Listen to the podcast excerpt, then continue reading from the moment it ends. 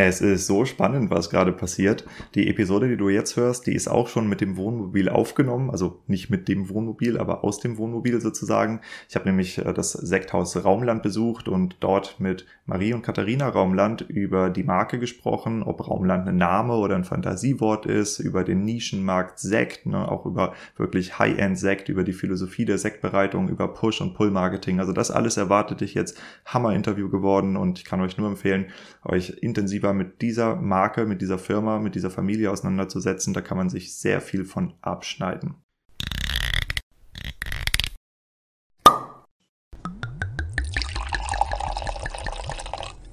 Wein gibt es nur, wenn die Winzerinnen und Winzer davon leben können. Deshalb untersuchen wir hier, wie man florierende Weinmarken aufbaut und wie du eine derart starke Nachfrage generierst, dass du deinen Wein nur noch zuzuteilen brauchst. Du hörst Wein verkauft, den Fachpodcast der Weinbranche, und hier geht es um die Kunst des Weinverkaufens. Wir sprechen über messerscharfe Positionierung, visionäre Verkaufstechniken, unterbewertete Nischen und entstehende Märkte im Weinbusiness. Eben alles, was Entscheidungsträgern im Weinbau und angrenzenden Wirtschaftszweigen dabei hilft, profitable Vertriebskanäle zu erschließen, ihre Betriebe vernünftig auszubauen und zuverlässig neue Kunden zu gewinnen. Mein Name ist Diego. Mein Podcast ist für alle gedacht, die in den Reben stehen und im Keller rumwuseln. Ich habe lange nach einer passenden Community für Wein verkauft gesucht. Er hat nun bei Wein Plus seinen Heimathafen gefunden und verdankt der Mitgliedschaft bemerkenswertes Wachstum. Mit der kostenfreien Mitgliedschaft bekommst du dort jeden Freitag Early Access zu einer bisher unveröffentlichten Episode von mir. Daneben gibt es hier, also zum Beispiel auf Spotify oder Apple Podcast, jeden Montag brühwarme News der Weinbranche mit Neuigkeiten über Fördergelder, über Umsatzzahlen, Weinbaupolitik, Neubesetzung, Markteinführung und was uns sonst noch so betrifft in unserer Branche auf die Ohren. Die Branchennews sind nur montags für 24 Stunden online. Wenn du sie verpasst, dann ist das so. Also abonniere den Podcast, um am Ball zu bleiben. Ja, dann zu dem Thema Wohnmobil. Es gibt natürlich auch super coole News vom Wohnmobil. Äh, die Firma Euramobil aus Sprendlingen, also ganz in Rheinhessen, hat mir ein Wohnmobil zur Verfügung gestellt, so roundabout für einen Monat, äh, womit ich jetzt durch die Gegend düsen kann und Interviews machen kann. Und das nutze ich natürlich, um ins Ausland zu fahren. Und äh, die Reise beginnt jetzt. Wir sind gerade im Moment, wo ich das hier spreche, in Stuttgart. Ich bin gerade bei Frau Z, bei Heike Zuschke. Sie ist Designerin, bekannt unter Frau Z. Ähm, findest du sie bei Instagram, kannst du dir mal angucken. Wir wir arbeiten sehr, sehr eng zusammen bei verschiedensten Projekten. Also sie ist wirklich eine meiner Geschäftspartnerinnen und mittlerweile auch eine sehr gute Freundin von mir geworden. Und äh, ich kann nur empfehlen, wenn du äh, nach einer Designerin suchst, dir auf jeden Fall mal ein Angebot holen zu lassen von der Heike. Ähm, du kannst dich gerne auf mich referenzieren, dann kriegst du so eine kleine Sonderbehandlung bei ihr. Was das ist, wird sie dir dann persönlich erzählen. Aber wie gesagt, sag ruhig, dass du sie äh, über den Podcast hier kennengelernt hast. Da freut sie sich sehr. Genau, von Heike aus brechen wir dann die nächsten Tage auf und zwar äh, müssen wir noch ein bisschen hier Strom- und Wasserversorgung klar kriegen im Wohnmobil, weil das ist meine erste Tour. Wir haben jetzt zwei Nächte hier gepennt und festgestellt, dass wir noch nicht ideal aufgestellt sind, um von unterwegs arbeiten zu können. Warten gerade auf zwei Pakete, die von Amazon kommen sollen. Keine Werbung.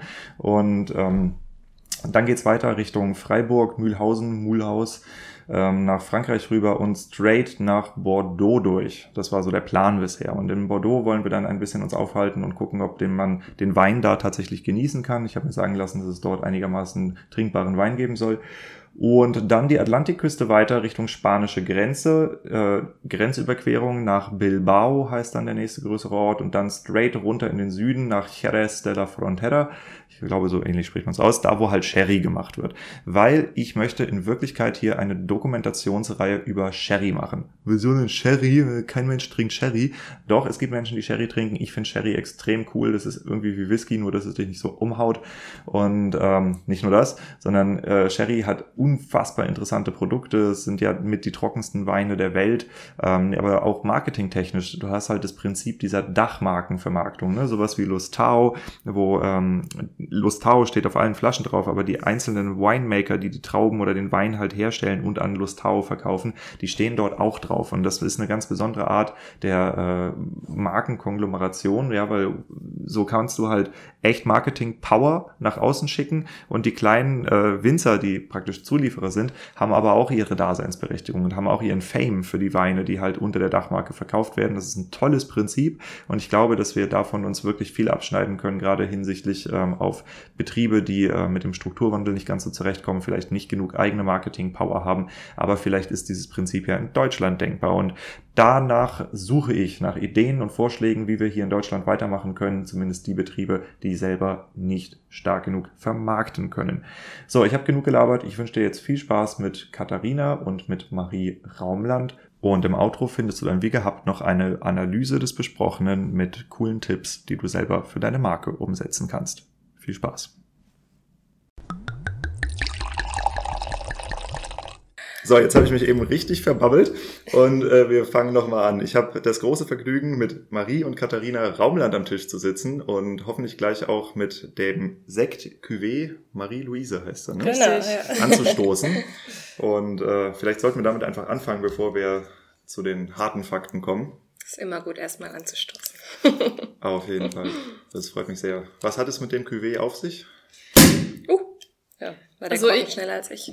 Ich habe es vorher ausgesucht, deswegen ist dann die Wahl auf Cuvée Marie-Louise gefallen. Ähm, wir haben ja mittlerweile eine Tradition von ungefähr 35 Jahren. Ähm, und einer der ersten Sekte, die unser, unsere Eltern damals gemacht haben, äh, der wurde natürlich nach der ersten Tochter, so wie es damals üblich war, benannt. Äh, das war damals ich. Ähm, und somit gibt es dieses äh, Cuvée tatsächlich schon seit äh, 30 Jahren mittlerweile. Also das haben wir uns nicht ausgedacht, sondern das ist einer unserer äh, ältesten und traditionsreichesten Sekte sozusagen. Aber dann hast du bestimmt auch ein Cuvée, oder? Genau, das Cuvée Katharina. Ja, ich bin nicht zu kurz gekommen als Zweitgeborene. Das ist gut. Und äh, was macht das, was machen die ähm, Cuvées aus? Also was haben wir hier vor uns jetzt? In dem Fall ist es eine Blanc de Noir Cuvée, also ein weiß gekälteter Most aus dunklen Trauben. Das ist äh, Pinot Noir, also Spätburgunder. Und äh, zu 100 Prozent äh, im Bereich Brüt. Das heißt, er liegt bei einer Restsüße von äh, ungefähr 5 Gramm. Ähm, Jahrgang 2015. Ähm, lag von 2016 bis 2021 auf der Hefe. Das heißt, ähm, äh, knapp fünf Jahre jetzt. Und das Besondere ist eigentlich, dass ähm, das der erste Blanc de Noir war, den unser Vater damals hergestellt hat. Also das erste Mal hat er aus Spätburgunder, aus einer roten Traube, einen weißen Sekt gekeltert. Dazu gibt's witzigerweise eine coole Ane- Anekdote, weil damals ähm, war es rei- weinrechtlich nicht erlaubt, äh, Blanc de Noir auf die Etikette zu schreiben. Und äh, die Weinkontrolle hat damals gesagt, man sollte bitte ähm, weiß gekälteter Most aus dunklen Trauben äh, oder so ähnlich draufschreiben. Und damals hat mein Sekt Vater... aus weiß gekältetem Ja, Most genau. aus dunklen Trauben. Sehr charmanter Begriff auf jeden Fall. Damals hat unser Vater dann gesagt, das ist, das kann doch nicht sein. Es muss doch ein schöner Begriff äh, dafür geben. Warum nehmen wir nicht die französische Variante? Und somit haben sich tatsächlich im Laufe der letzten 30 Jahre auch einige französische Begriffe eingebürgert, die es so damals gar nicht gab. Also du meinst, er hat damit angefangen, Blanc de Noir, Blanc de Noir zu nennen. Mhm. In Deutschland als erster? Oder bei euch hier im, in der Marke? Ähm, also damals war es noch nicht erlaubt. Er war einer der ersten tatsächlich. Genau, deswegen heißt es Cuvée Cuvée Marie-Louise. Das verstehe ich nicht. Er durfte, er, er hätte draufschreiben können, es ist ein, Ah! es ist Ah, ein äh, okay, Sekt aha. aus Er äh, durfte- dunklen okay. Trauben weiß gekeltert. Okay, er durfte nicht Blanc de Noir draufschreiben Genau. und weil dann hat er es nach dir benannt und jetzt mittlerweile dürfte er Blanc de Noir Mhm. Ja. draufschreiben, aber es bleibt weiterhin Cuvée Marie-Louise. Okay, jetzt habt ihr mich abgeholt, alles klar. Aber auf einigen Etiketten darf auch mittlerweile Blanc de Noir draufscheinen. Tut es auch bei uns. Mhm. Es hat nur etwas gedauert. Hm, Super lecker. Nee, cool. Also freut mich total, dass ich das hier probieren darf. Also ich habe eure Marke ja schon länger jetzt beobachtet und äh, es ist die erste Sektkellerei. Ihr seid die erste Sektkellerei, die es schafft, hier in den Podcast reinzukommen. und ähm, ihr habt ja eben schon erzählt, also Raumland ist jetzt 35 Jahre, hast du gesagt? 35 Mhm. Jahre Tradition. Ja. Ähm, vielleicht magst du kurz mal ein bisschen in die Geschichte zurückgehen, äh, wie das Sektgut entstanden ist. Und Gerne. die Le Leute hier mal abholen, mit was für einem Betrieb wir es zu tun haben. Ja. Ähm, gut, damals hatten wir damit natürlich noch nichts zu tun, aber wir befinden uns aktuell in der zweiten Generation und äh, die Idee hochwertigen Sekt nach der traditionellen Machart zu produzieren, kam eben damals vor allem äh, unserem Vater, der nach seiner Siemens-Ausbildung gesagt hat, er möchte eigentlich noch mal was anderes machen äh, und hat sich für ein Weinbaustudium in Geisenheim eingeschrieben. Und damals waren wirklich ganz äh, tolle Winzer in seinem Studiengang wie ähm, Egon Müller, ähm, der Herr Heger aus Baden und so weiter und so fort. Und viele haben sich eben auf diese ähm, hochwertige Weinproduktion konzentriert und er hat gesagt, wieso ist es eigentlich nicht möglich, dass wir in Deutschland auf den ganz tollen Böden, die wir haben, auch hochwertigen Schaumwein produzieren? Weil auch damals war eben hauptsächlich der äh, der Sekt bekannt, der ähm, für einen geringen Preispunkt und etwas süßer angeboten wird. Und davon wollte er weg, war immer schon sehr frankophil in seinen Gedanken und ähm, hat dann gesagt, ähm, er geht auf der Suche das ist die Kurzversion. Er geht auf die Suche ähm, nach einem eigenen Sekthaus sozusagen. Äh, er hatte nämlich nichts, weder ein, ein Weingut, äh, Kellereigebäude oder äh, Weinberge. Und ähm, nach langer Suche, dann gemeinsam mit unserer Mutter, die sich damals kennengelernt haben zu der Zeit, ähm, ist dann die Wahl auf Flörsheim-Dalsheim gefallen, ähm, wo ein äh, wunderschönes Haus ähm, kurz vor der Zwangsversteigerung stand ähm, und glücklicherweise vier Hektar Rebfläche angehängt hatte. Und äh, das haben sie damals ähm, kaufen können mit vielen Krediten und natürlich einem hohen Risiko, aber mit ganz, ganz grandiosen Böden, die wir jetzt hier haben in Flössheim-Dalsheim mit äh, stark Muschelkalk geprägten Böden und ähm, somit hat er angefangen, hier eben die richtigen Rebsorten auch anzupflanzen für die Sektproduktion. Und was hatte er für eine Vorerfahrung, eine Winzerausbildung oder halt nur das Studium? Weil ich meine, man fängt ja. jetzt nicht von heute auf morgen an, Sekt herzustellen, oder? Das ist ja nicht, Wie gesagt, nicht ganz so einfach. Das war die Kurzfassung. Ja. Also er kommt aus einem, aus einem elterlichen Weingut. Und somit hat er immer schon was mit der Landwirtschaft. Oder damals waren es ja immer diese Mischbetriebe, ah, also landwirtschaftlich. Er hat erst Branchenflucht begangen und ist dann wieder. Genau, ah, ja. Okay, ja, damals war natürlich ähm, Landwirtschaft und Weinbau ähm, ein sehr bodenständiger Beruf. Und die Eltern unseres Vaters haben immer gesagt, du lernst was Gescheites. Und er ähm, hat, hat einen Bruder, der dann im Endeffekt den ähm, elterlichen Betrieb übernommen hat. Äh, inzwischen ist es hauptsächlich ein Abfüllbetrieb. Und äh, unser Vater hat dann ähm, eben erstmal diese ähm, Industriekaufmann-Ausbildung gemacht und hat dann irgendwie gemerkt, hm, ist nicht so ganz mein Ding. Ich würde gern was machen, wo mein Herz eben auch voll dabei ist. War dann in Geisenheim. Da gibt es, und das kennst du dann wahrscheinlich auch, das Sektprojekt. Mhm. Und es war mit einer der ersten ähm, Punkte, wo er mit Sekt in Kontakt gekommen ist. Und dann hat sich eigentlich diese Vision entwickelt. Und äh, wie meine Schwester gerade gesagt hatte, da hat er sich gedacht, alle machen guten Wein. Äh, warum soll ich jetzt auch einen guten Wein machen? Ich probiere es mal mit Sekt, weil ich glaube daran, dass da Deutschland auch Potenzial hat. Ja, und Auslöser war eben dann am Ende eine Blindverkostung, die aus diesem Sektprojekt entsprungen ist, wo man äh, internationale Schaumweine hingestellt hat, von Champagner über Prosecco, Spumante und Cava und die selbst hergestellten Sekte der, ähm, der Studenten, die damals an dem Kurs teilgenommen haben. Und äh, in dieser Blindverkostung wurde der Gewinnersekt gekürt und es war damals ein Müller-Turger aus Bockenheim, wo unser Vater herkommt. Und es war der selbst äh, gemachte oder hergestellte Sekt von unserem Vater. Und es war natürlich in gewisser Weise so ein Auslöser, wo man dann eine eigene Vision entwickelt. Und natürlich hatten unsere Eltern damals nichts. Und ähm, eine der ersten Ideen war, waren, das war auch damals sehr innovativ, sich ein LKW zu kaufen. Äh, alle Sektmaschinen in Miniaturformat dort einzubauen. Ah, warte, das habe ich gesehen. Das ist die mobile Sektkellerei. Ja, den gibt's noch, ja. ja. Und mit diesem LKW dann von Winzer zu Winzer zu fahren, um dort ähm, für andere zu versekten. Also Lohnversektung erstmal. Genau. Ja. ja. Damit habt ihr angefangen. Unser, Unser Vater. Vater. Ja, ihr seid jetzt das Weingut die Marke. Ja. Und okay, also das heißt, der Betrieb hat ungefähr 85 rum, 86 rum, irgendwas ja, 84, als ja. 84 als Lohnversekter angefangen und wann habt ihr die erste Flasche dann verkauft selber? Also der erste richtige Jahrgang, der geerntet wurde, war 1991. Davor gab es zwar schon kleine Ernten, ähm, aber teilweise nicht dafür gedacht, was unser Vater machen wollte.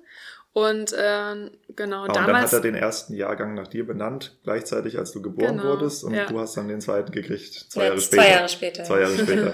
also er hat früher immer schon, ich meine, das ist ja auch ein Thema, das muss man langsam angehen und da muss man ein bisschen erstmal probieren, bevor man dann ja. auch anfängt, in einer gewissen Menge was herzustellen. Ja, und dann hat er immer die Jahre vorher eben diese Lohnversektung mobil gemacht und ähm, gleichzeitig ausprobiert und dann immer mehr seine seine Menge, seine Produktion gesteigert, ja. Der Umstieg von der Lohnversektung auf die eigene Flaschenproduktion, wisst ihr, wie er das gemacht hat? Und war das eher B2B, also Sekt für Wiederverkäufer oder Sekt für Endkunden dann? Also es ist alles parallel gelaufen. Ja. Die Lohnversektung äh, existiert heute noch, nur nicht mehr im kleinen LKW, sondern bei uns vor Ort. Ähm, und äh, damals muss man sich das so vorstellen, äh, jemand kommt plötzlich ähm, und sagt, er stellt hochwertigen Sekt äh, her und der kostet äh, das Dreifache von dem normalen Sekt in Deutschland. Natürlich wollte damals, hat kein Hahn danach gekräht, äh, solchen Sekt zu kaufen. Deswegen war natürlich damals der Fokus eher auf Privatkunden. Man wollte die ähm, die Kunden vor Ort überzeugen, warum es wert ist, so ein Produkt auszuprobieren. Und unsere Eltern sagen auch immer, sie waren damals froh, ihre zwölf Flaschen Sekt im Monat verkauft zu haben. Und das ist natürlich mittlerweile ganz anders. Wir können es uns alle nicht mehr vorstellen, weil natürlich der deutsche Sekt in den letzten Jahren eine ganz andere Plattform bekommen hat und ein ganz anderes Ansehen. Aber damals ähm, gab es keine Händler oder Gastronomen, die das ausschenken wollten. Hm. Das kann ich mir vorstellen. Hm. Faszinierend. Das heißt, mm, wir hatten es damals mit einem Nischenmarkt zu tun. Würdet ihr das heute immer noch als Nischenmarkt bezeichnen, in dem, wo ihr aktiv seid? Absolut. Ja. Und ist das der Sektmarkt, der der Nischenmarkt ist, oder ist das der High-End-Sektmarkt? High-End. also Deutschland ist oder Deutschland ist Schaumwein-Weltmeister, was den äh, Konsum betrifft. Ähm, ich will jetzt nicht lügen, aber pro Kopf Konsum liegt bei 1, irgendwas Liter. Ja, ich glaube. Ne, 3,3 ja, Liter. Genau, 3,3 pro Jahr. Ja. Das ist sehr hoch. Das ist nur Berlin, oder? viel bestimmt. Also weltweit das höchste, deswegen ist es, ja. es klingt vielleicht wenig, aber es ist sehr, sehr viel. Wenn man jetzt aber überlegt, wie wir diese 3,3 Liter konsumieren, dann sind wir natürlich in einem sehr niedrigen Preissegment, definitiv. Viel und günstig. Ja. Wir produzieren aber extrem viel und wir kommen auf fast 300 Millionen Flaschen Sekt in Deutschland, die in Deutschland hergestellt werden. Also der Sektmarkt an sich ist nicht klein, aber von diesen 300 Millionen Flaschen fallen Maximum zwei Prozent auf die traditionelle Machart. Das heißt, äh, Sekt in traditioneller Flaschengärung. Hm. Also das heißt, ein Großteil ist entweder Export oder ist halt die großen Handelsmarken, die für 1,99 permanent im Rabattverkauf im LEH stehen, oder? 98 Prozent. 98 Prozent. Man muss aber auch sagen, der deutsche Sekt wird hauptsächlich auch in Deutschland konsumiert. Ja. Und es gibt auch einen Unterschied zwischen deutschem Sekt und Sekt hergestellt in Deutschland. Ja, klar. Also in, in Eltville, da sieht ja. man ja Mum, äh, nee, M&M zum Beispiel, da die Tanklaster, die da rein und rausrollen. Also in den Nummernschildern ja. siehst du, das Zeug kommt echt So komplett. viele Trauben haben wir nicht in Deutschland. nicht ganz so viele, ja. ja. Hm. Mhm. Und ihr sagt jetzt, der Markt, in dem ihr euch bewegt, hat eine neue Plattform gekriegt. Mhm. Heißt? Heißt, dass eigentlich das, was wir getan haben mit, ich sage jetzt mal, einer Handvoll anderer ähm, deutscher Sektmacher, die letzten 30 Jahre allein Kämpfer waren, kann man fast schon sagen. Äh, ganz oft wird unser Vater auch als Pionier in dem Bereich bezeichnet, weil er natürlich eine sehr strikte Vision hatte, die er einfach weiter verfolgt hat. Ähm, und mittlerweile verstanden wurde oder immer mehr verstanden wird, wie man guten, hochwertigen Sekt macht und ähm, natürlich dadurch auch die Menge dieses Sektes ein wenig steigt. Und somit äh, haben gerade die Medien, was wir extrem merken in Deutschland, äh, ähm, auch verstanden, dass man ähm, sowas natürlich auch nach außen tragen muss, dass generell das Verständnis auf Seiten der Verbraucher diesbezüglich steigt. Aber wir merken immer noch, auch langjährige Kunden, die zu uns kommen, haben immer noch die gleichen Fragen, die wiederkehren, weil einfach die Sektherstellung gar nicht so unkompliziert ist. Also es hat sehr viele Facetten und mhm. wir verstehen es, weil wir tagtäglich uns damit äh, beschäftigen, aber ähm, für viele ist es so ein unbeschriebenes Blatt und äh, immer noch eine Blackbox, wie man eigentlich Sekt herstellt und was ist eigentlich der Unterschied zwischen dem einen Sekt und dem anderen. Hm. Ja, das können wir gleich noch weiter beleuchten. Aber tatsächlich, also ich habe das auch in, in der letzten Zeit festgestellt. Also, keine Ahnung, zum Beispiel mein Hochzeitssekt, das war Vincent Eimann, ich weiß nicht, ob ihr den kennt. Mhm. Der dreht ja auch komplett durch, was Sekt angeht. Der, also den kannst du mit Champagner ernähren, den Mann. Und äh, der hat seinen Style echt auch richtig gut gefunden. Oder ich habe, was habe ich noch nicht mal probiert? Äh, JJ Dupré heißt der, aus mhm. dem Osten. Das ist ein Mini-Klitsche. Ich weiß nicht, ob der mehr als 10.000 Flaschen macht, aber richtig gut. Und äh, deshalb, also ich, ich habe das beobachtet, dass die Sekte immer besser werden und gleichzeitig in, in Geisenheim damals im äh, Modul Getränkemarketing, wo nie einer drin sitzt, der ein Weingut zu Hause hat, sondern immer nur die äh, Quereinsteiger, warum auch immer, 150 eingeschrieben, 10 Leute im Modul. Äh, da ging es auch immer um dieses Thema, wir produzieren sau viel Sekt und auch total viel Winzersekt, aber es ist halt oft ähm, eher so trockene bis halbtrockene Oma-Getränke, was wahrscheinlich auch mit dem Thema des Alkoholmanagements zu tun hat. Das weiß ich nicht. Also das war so eine Theorie, dass man halt einfach die Sekte, wenn man die brüt macht, dass die echt Gas haben, außer du kriegst es halt hin, im Weinberg anders zu arbeiten. Mhm. Und dann hast du immer diese ja, süßen Plörren, die eigentlich keiner so richtig trinken will. Ne? Ja, obwohl wir sagen immer, man muss ein bisschen aufpassen und wir versuchen auch nie, das schlecht zu reden, was 98 Prozent des Marktes betrifft, weil das sind einfach meistens industriell hergestellte Sekte, die aber, wenn man weiß, was dahinter steckt, trotzdem sehr gut gemacht sind. Und die Kunst dort ist die Kellerarbeit. Was das Besondere jetzt an uns ist, ist, dass wir den Fokus gar nicht auf die Arbeit im Keller legen, sondern vermehrt erstmal auf die Arbeit im Weinberg, weil wir sagen, wir haben ein Naturprodukt und ähm, wir können die Qualität hauptsächlich im Weinberg steuern. Und das fängt, du hast es gerade es fängt nicht damit an, aber du hast es genannt, ist die Traubenlese. Ähm, weil viele Jahre war einfach gar nicht bei vielen bewusst, oder ist es immer noch nicht, ähm, dass man einfach die Trauben für die Sektgrundweinproduktion etwas früher ernten muss, damit man am Ende nicht ganz so hohe Alkoholgehalte hat, äh, wie jetzt zum Beispiel beim Wein, weil wir ja noch eine zweite alkoholische Gärung haben, wo der Alkohol nochmal um ungefähr 1,3 Volumenprozent Alkohol vermehrt wird. Das muss man natürlich wissen im Vorhinein. Und oftmals war es so, ähm, dass einfach immer mal wieder Weine im Keller liegen geblieben sind. Dann wurde sich überlegt, was machen wir eigentlich daraus? Ach komm, wir machen einen Sekt. Ja, und, und diese Denke äh, war lange Zeit da, aber da, daran wird gerade sehr stark gerüttelt. Das heißt, immer mehr Winzer, die auch den Fokus auf Wein gelegt haben, wissen trotzdem, dieser eine Weinberg ist zum Beispiel für die Sektproduktion äh, vorgesehen und deswegen muss ich den einfach ein bisschen anders behandeln. Mhm. Und das, das tut sich gerade extrem viel, wie wir es mhm. beobachten können. Ja. Und das Schöne ist auch an dieser äh, Lohnversektung, die wir nach wie vor betreiben, ähm, und vor allem unser Vater hat es halt wirklich hautnah mitbekommen. Da kamen früher die Winzer und haben halt irgendeinen Wein zur Lohnversektung gebracht, der aber nicht als Sektgrundwein geeignet war. Und inzwischen ähm, kommen entweder die Nachfragen nach wirklich jahrelanger Beratung und auch Arbeit mit den Winzern, ähm, hat sich das einfach komplett gedreht, ja. Und die Leute wollen, die Winzer wollen einen guten Sekt herstellen und sagen nicht einfach nur, hier, der Wein ist noch übrig, äh, passt nicht in meinen Riesling, passt nicht in meinen Rosé, ich mache jetzt einen Sekt draus. Weil was auch ganz klar ist, ist ein guter Stillwein hat mit einem guten Sektgrundwein gar nichts zu tun. Also es sind zwei unterschiedlich, unterschiedliche Weine, ja. Den Grundwein, den möchte ich nicht abends mit meiner Familie am Tisch irgendwie trinken. Ja, ich habe neulich ähm, äh, in der Weinlese habe ich auch Sektgrundwein mitproduziert. Das, äh, das reicht, wenn man nur einen kleinen Schluck probiert. Das ja. kriegst einen Magenbanddurchbruch von. Das, ja. ist, ja. das ist was ganz anderes einfach. Und äh, ich denke, in, in dieser Denkweise der Winzer hat es einfach bei vielen Klick gemacht inzwischen, dass sie verstehen, wenn ich einen guten Sekt herstellen möchte, dann muss ich da auch ein bisschen ähm, mein Augenmerk drauf legen und daran arbeiten und kann es nicht einfach nur nebenbei machen. Ja, das gleiche Thema wie mit hochwertigen Rosés, wenn ja. du nicht einfach immer nur Saftabzug machst. Ne? Ja. Hm, interessant. Ja, und ich glaube, die Challenge wird sein, äh, dass man jetzt nicht sagt, äh, dass ein, dieses eine Segment schlecht macht und das andere besser hervorstellt. Das wollen wir, wie gesagt, nicht, sondern wir müssen in irgendeiner Weise eine Differenzierung ähm, erreichen, dass man, dass wirklich auch jeder Endkunde versteht, was ist der Unterschied zwischen diesen zwei unterschiedlichen Macharten. Und da wird schon seit Jahren diskutiert, ob man unterschiedliche Begrifflichkeiten einführt, ob man äh, gewisse Qualitätspyramiden etabliert etc.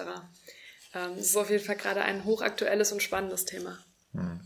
Aber also wenn ich jetzt mal zurückgehe und halt in den, in den günstigen Sektmarkt reingucke, wenn das Zeug für 2,99 im Handel steht und dann habe ich die Sektsteuer runter, dann habe ich die Ausstattung runter, da ist ja Wein, also auch noch die Handelsmarge runter, dann ist da Wein für 60 Cent den Liter oder sowas drin, mhm. wenn es hochkommt. Oder weniger. Oder weniger. Also das ist weit unter Fassweinpreis hier in Deutschland. Muss es ja. sein, also außer ich kann nicht rechnen. Mhm. Und ähm, das heißt, du sagst, bei dem, bei dem günstigeren ist es eher die Kellereitechnik, die das Zeug irgendwie trinkbar macht, oder halt es kommt aus Ländern, wo du günstiger produzieren kannst. Und der teure Sekt lebt davon, dass er einen teureren Grundwein hat und weniger Kellereitechnik eingesetzt wird, oder? Mhm. Trauben. Es kommt im Endeffekt alles zurück auf die Traube. Ja, und natürlich, ähm, wo auch immer die Grundweine jetzt herkommen, Spanien, hauptsächlich glaube ich Italien, meine ich teilweise. Ähm, das sind ja alles gute Winzer, aber die haben natürlich ganz andere Bedingungen, ähm, Lohn, Lohnniveau etc., dass die einfach ihre Grundweine oder ihre Weine günstiger anbieten können. Ähm, und dementsprechend bei uns es fängt, wie meine Schwester gesagt hat, einfach schon viel, viel früher an. Es fängt an, bei welcher Rebe, welche Rebsorte, auf welcher Unterlage pflanze ich, ähm, an welchem Standort. Und dann sind es so viele kleine Geschichten, äh, kleine kleine Details, ja, auf die ich Wert legen muss, damit ich am Ende eigentlich auch ein, äh, jetzt, jetzt ziehe ich wieder die, äh, die Verbindung zum normalen Wein, dass ich nicht nur einen prickelnden Grundwein habe, sondern dass da auch Substanz dahinter ist. Und diese Substanz kann nur aus der Traube kommen. Und äh, wenn ich einen, einen Grundwein einkaufe für wie, auch, wie viel auch immer, ähm, kann der diese Substanz gar nicht haben. Und ist auch gar nicht schlimm, weil wie meine Schwester auch gesagt hatte, ähm, wir wollen diese, diese Produkte gar nicht schlecht reden. Das hat auf jeden Fall seine, ähm, seine Daseinsberechtigung. Daseinsberechtigung ja. ähm, aber wir spielen halt einfach oder wir machen ein ganz anderes Produkt. Wir stellen ein anderes Produkt her.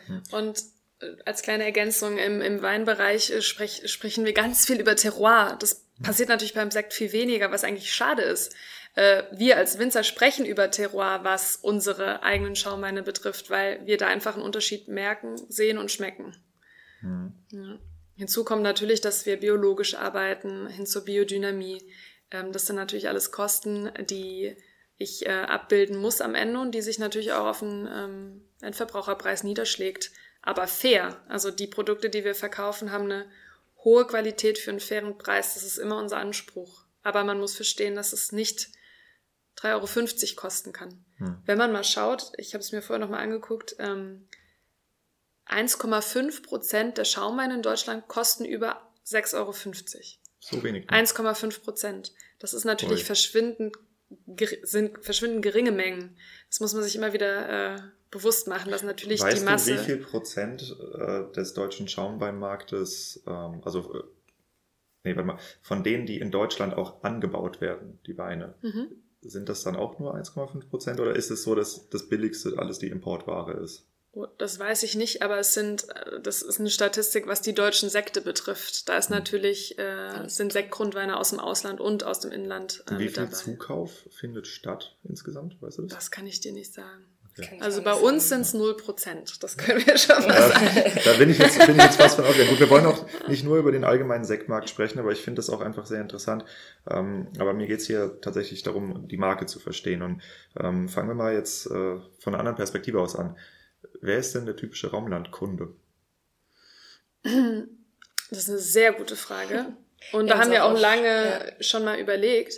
Ähm, wir haben natürlich keine Statistiken, die wir da führen, ähm, aber wir, wir sehen ganz oft, dass es meistens sehr weinaffine äh, ähm, Kunden sind, die sich zum Beispiel, bevor sie zu uns kamen, sehr viel mit hochwertigen Weinen beschäftigt haben, die teilweise auch wirklich international konsumieren und die dann plötzlich merken, nachdem sie sehr viel Champagner oder Spumante oder Cava getrunken haben, merken, oh, da gibt's doch tatsächlich auch was sehr Gutes in Deutschland. Ich habe da mal was gehört.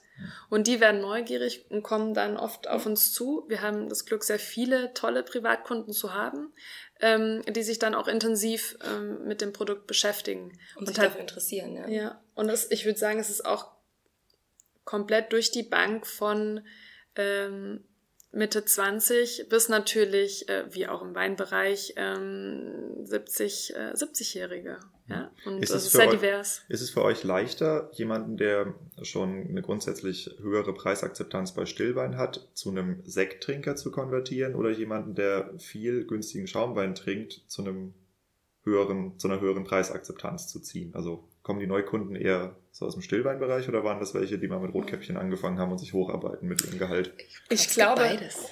und ich glaube, jeder von uns hat wahrscheinlich mal mit Rotkäppchen angefangen. Klar, klar. Äh, Es ist ja auch eine ganz tolle Marke. Ich glaube, Rotkäppchen hat eine, eine Markenbekanntheit von 99 Prozent in Deutschland. Also das gibt's, da gibt's Hammer. keine weitere zweite Und Marke. eine sehr spannende Firmengeschichte Ja. tatsächlich. Mhm. ja. Genau. Ähm, aber tatsächlich würde ich sagen, das sind die wenigsten, die jetzt direkt von äh, der einen Marke auf uns kommen.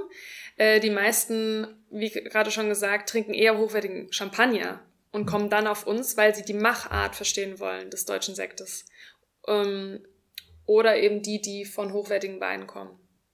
Ja, aber ich glaube, jeder von, von den ähm, Kunden, die irgendwie auf uns stoßen, haben mal ihre, ja, ihre Weinkarriere quasi angefangen. Also jeder trinkt ja am Anfang vielleicht Tendenz zu ein bisschen äh, süßeren, gefälligeren Wein und man arbeitet sich ja so, ich will Man nicht sagen hoch, hoch. man trinkt sich hoch, ja. Also es war, ging uns genauso früher. Mit meinen Freunden habe ich auch eher ähm, ja, ein bisschen unkompliziertere Weine getrunken und inzwischen hat sich das natürlich komplett gewandelt und äh, ist ja auch eine schöne Entwicklung. Und ich glaube, ähm, was auch wichtig ist oder was, was alle Leute, die zu uns kommen, äh, sind, ist, glaube ich, dieses äh, Genussorientierte. Also sie, ihnen, sie haben Gefallen an Essen und an Trinken, ja.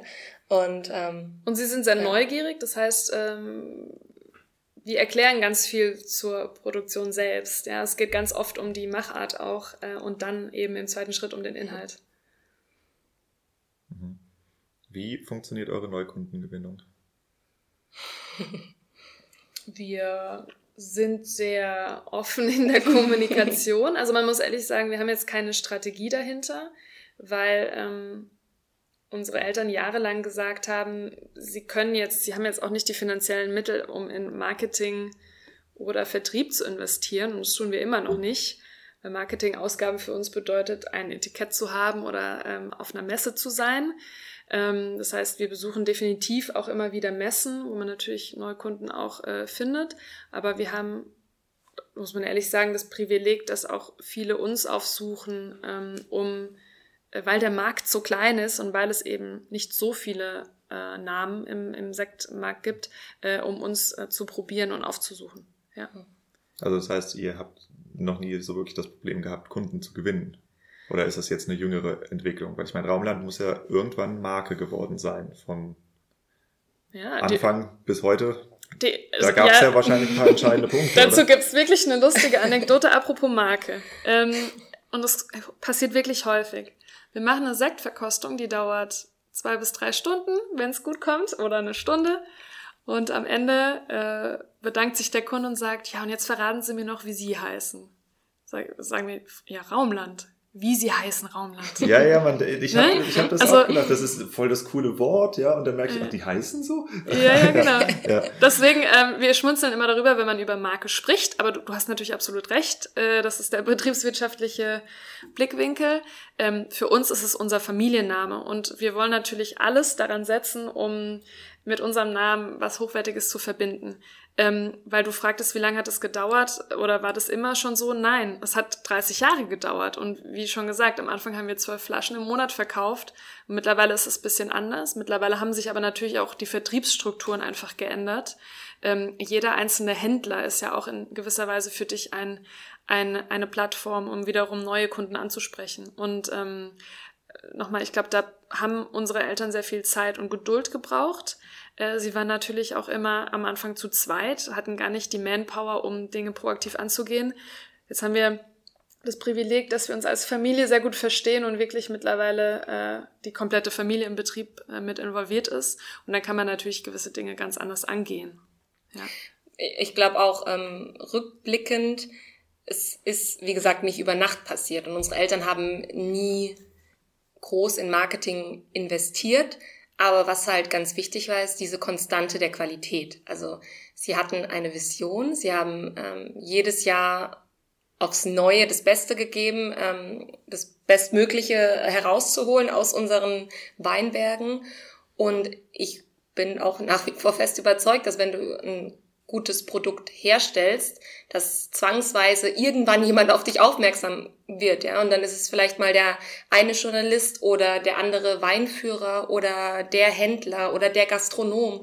Und so ist es eben mehr auch ähm, diese Kommunikation der Kunden, die sich halt für irgendwas begeistern. Und ähm, ich glaube auch nach wie vor, dass das relativ stark bei uns so ist, weil wir haben wirklich äh, wirklich tolle Kunden, die dann auch ihren Freunden erzählen und ihre Freunde zum Essen einladen und dann ähm, sagen, kommen diese Freunde irgendwann zu uns und sagen, ah, oh, wir haben da bei unseren Freunden den und den Sekt von euch getrunken, der hat uns so gut gefallen und jetzt dachten wir, wir kommen mal vorbei zur Verkostung. Und so ist es, glaube ich, wirklich diese, diese ja, Aneinanderreihung von irgendwelchen Begegnungen mit unserem Produkt, die die Kunden neugierig machen.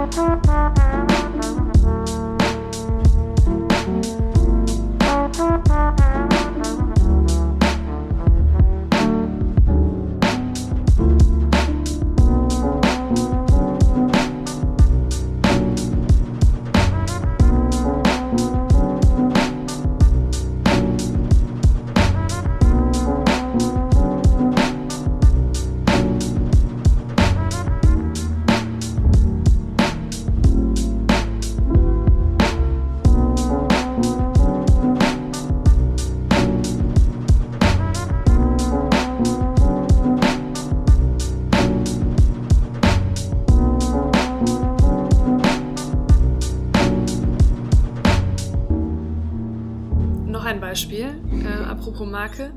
Wir hatten früher, wir hatten 30 Jahre lang eigentlich das gleiche Etikett, was sich so peu à peu weiterentwickelt hat. Ähm, ich glaube, die ersten 15 Jahre oder sogar länger war das vorne ein Etikett, was auf jeder Flasche gleich war. Also eigentlich war, stand, war nur das geschnörkelte R mit Raumland, Brütt. Mhm. So. Und wir hatten damals auch schon zehn verschiedene Sekte. Das heißt, das Hauptetikett war das Rückenetikett und da stand dann drauf, was eigentlich drin ist. Warum? Unsere Eltern haben gesagt, naja, deutscher Sekt will ja keiner trinken. Und das wird auch nicht nachgefragt. Deswegen müssen wir eigentlich unseren Namen etablieren. Und das ist Raumland, dass die Leute irgendwann wissen, die Kunden, ah, Raumland, Raumland macht doch was Gutes. Das habe ich schon mal gehört. Ähm, und dadurch möchte ich es kaufen. So, am Anfang hatten sie ja nur Privatkunden. Und plötzlich kam der erste Händler, dann der zweite. Und als wir dann mal in den Läden waren, haben wir gesehen, oh, die Flaschen stehen alle falsch rum im Regal, logischerweise. Das heißt, man hat nicht mehr Raumland gelesen, sondern nur noch die Rückenetiketten. Aber natürlich hat es dazu geführt, damals zu der gegebenen Situation, dass ähm, der, der Name Raumland mit was äh, Hochwertigem verbunden wurde. Und somit, äh, wie gesagt, die Zeit bringt es, wurden gewisse Dinge weiterentwickelt und, äh, und ich glaube, das hat auch so ein bisschen dazu geführt, dass vielleicht, wenn du es so nennen möchtest, Ma Marke aufgebaut wurde. Hm, ja, klingt auf jeden Fall nach einer recht intelligenten Strategie, weil ich sehe das selten bei Winzern, äh, dass sie sowas anwenden und meistens hast du halt diesen Wahnsinn aus Lagen, Rebsorten und äh, Qualitätsstufen vorne drauf, den halt nur Eingeweihte verstehen, ne? was man mhm. sich ja in der Weinbranche nicht so mhm. klar macht, aber die meisten Kunden stehen davor und wissen nicht, äh, was Ort und was Qualitätsstufe ist. Ne? Ja. Mhm. Vielleicht äh, mögt ihr mal so ein bisschen einen Rundumblick über das Unternehmen geben, also so die wichtigsten Kennzahlen, äh, wie viel Hektar vermarktet ihr, ist das alles im Eigenanbau, wie viel Flaschen macht ihr, wie viel B2B, B2C das, wenn wir so eine Idee kriegen, äh, wie der Betrieb eigentlich aufgestellt ist. Hm. Ich fange mal an, du kannst ja dann ergänzen. Ähm, wir hatten bis in diesem Jahr, also bis, in, bis zu 2021, hatten wir 10 Hektar Rebfläche. Ähm, wir haben jetzt in dem Jahr 1,8 Hektar, also knapp 2 Hektar dazugenommen. Das heißt, wir haben jetzt äh, 12 Hektar Weinberge, die wir selbst bewirtschaften, 100 Prozent. Ähm, wir haben früher die ein oder andere Traube auch mal zugekauft, aber das machen wir schon sehr lange nicht mehr, ähm, so dass jetzt eben alle unsere Sekte aus eigenem Anbau kommen. Ähm, ja, wir machen aus diesen 10 Hektar bisher ähm, entstehen circa 60 bis 80.000 Flaschen Sekt. Je nach Jahrgang. Je nach Jahrgang, ja. Man kann es nicht, man kann es nicht ähm, auf die Flasche genau sagen. Aber das macht uns zu einem eher kleinen Weingut tatsächlich. Also es gibt ja auch deutlich größere ähm, namhafte Weingüter in Deutschland. Und wir werden immer als eher größer wahrgenommen, aber eigentlich sind es bei uns wirklich die Familie plus natürlich unsere ähm, wirklich tollen Mitarbeiter, die ähm, hier hinter jedem Schritt stehen, der ähm, im Endeffekt zu dem Produkt führt, was es ist. Ja. Die Rebfläche bewirtschaften wir auch zu 100 Prozent biologisch. Mhm. Ähm, auch schon seit 35 Jahren. Also da war tatsächlich unser Vater Gott sei Dank gewisserweise auch ein Vorreiter. Und natürlich ist es was, was wir auch weiterentwickeln möchten, weil es einfach zu unserem Beruf mit dazugehört. Ähm, fair mit der Natur umzugehen. Ähm, was unsere Strukturen betrifft, wir haben es vorher schon angedeutet, haben wir das Riesenglück, äh, doch noch einen starken äh, Privatkundenbereich zu haben. Äh, der liegt je nach Jahr zwischen 40 und 50 Prozent. Und der Rest teilt sich dann auf in, äh, danach kommen die Händler, Fachhändler vor allem im Weinfachhandel. Ähm, Gastronomie, würde ich sagen, kann man nicht mehr vergleichen. Das waren mal 15 Prozent, ist natürlich sehr klein geworden in den letzten Jahren und äh, der Export beläuft sich sehr klein auf ungefähr 10 Prozent. Also nicht viel, was aber ich glaube, im Sektbereich gut ist, weil normalerweise deutscher Sekt auch eher in Deutschland konsumiert wird. Das mit der Gastronomie, das wundert mich. Also nicht, dass sie jetzt kleiner geworden ist, sondern dass sie nur 15 Prozent war. Ich hätte gedacht, mhm. dass ihr viel gastronomielastiger seid. Nee, gar nicht. Aber du musst, äh, es ist auch ein sehr schwieriges äh, Thema, weil in der Gastronomie, in der Gastronomie brauchst du immer einen Sommelier oder jemanden, der komplett davon überzeugt ist, deutschen Sekt zu vertreten. Weil unabhängig von Marke sind die Kunden immer noch sehr ähm, speziell, was die Nachfrage nach Champagner betrifft. Und äh, viele hochwertige Restaurants sagen da einfach, meine Kunden wollen nur Champagner. Deutscher Sekt wird bei uns nicht funktionieren. Das ist die Einstellung bei sehr, sehr vielen. Und deswegen ähm, auch diejenigen, die eine große deutsche Weinkarte haben, haben meistens ein oder zwei wenn überhaupt deutsche Sekte auf der Liste und der Rest ist dann doch internationaler Schaumwein. Ich sehe meistens nur Prosecco und Champagner genau. tatsächlich. Und das ist auch der Grund. Ähm, aber nichtsdestotrotz, es gibt ganz tolle Gastronomen, mit denen wir auch zusammenarbeiten, die sagen, es ist mir ja egal, was unsere Kunden denken, weil oftmals haben sie... Die sollen trinken, was ich geil finde. Nee, oftmals haben sie ja auch gewisse Vorurteile, zum Beispiel dem deutschen Sekt gegenüber. Und manchmal muss man auch die Kunden überraschen. Und da braucht man aber eine sehr starke Meinung, die man vertritt. Äh, natürlich jemand, als der berät. Ja? ja? Jemanden, der dir eine Empfehlung gibt.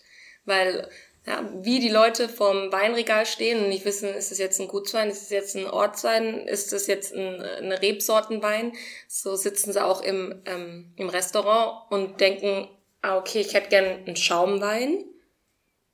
Lieber Herr Sommelier, erklären Sie mir doch mal, was ich jetzt trinken soll. Wobei man auch dazu sagen muss, wir gehen sehr wenig ähm, auf Gastronomie zu.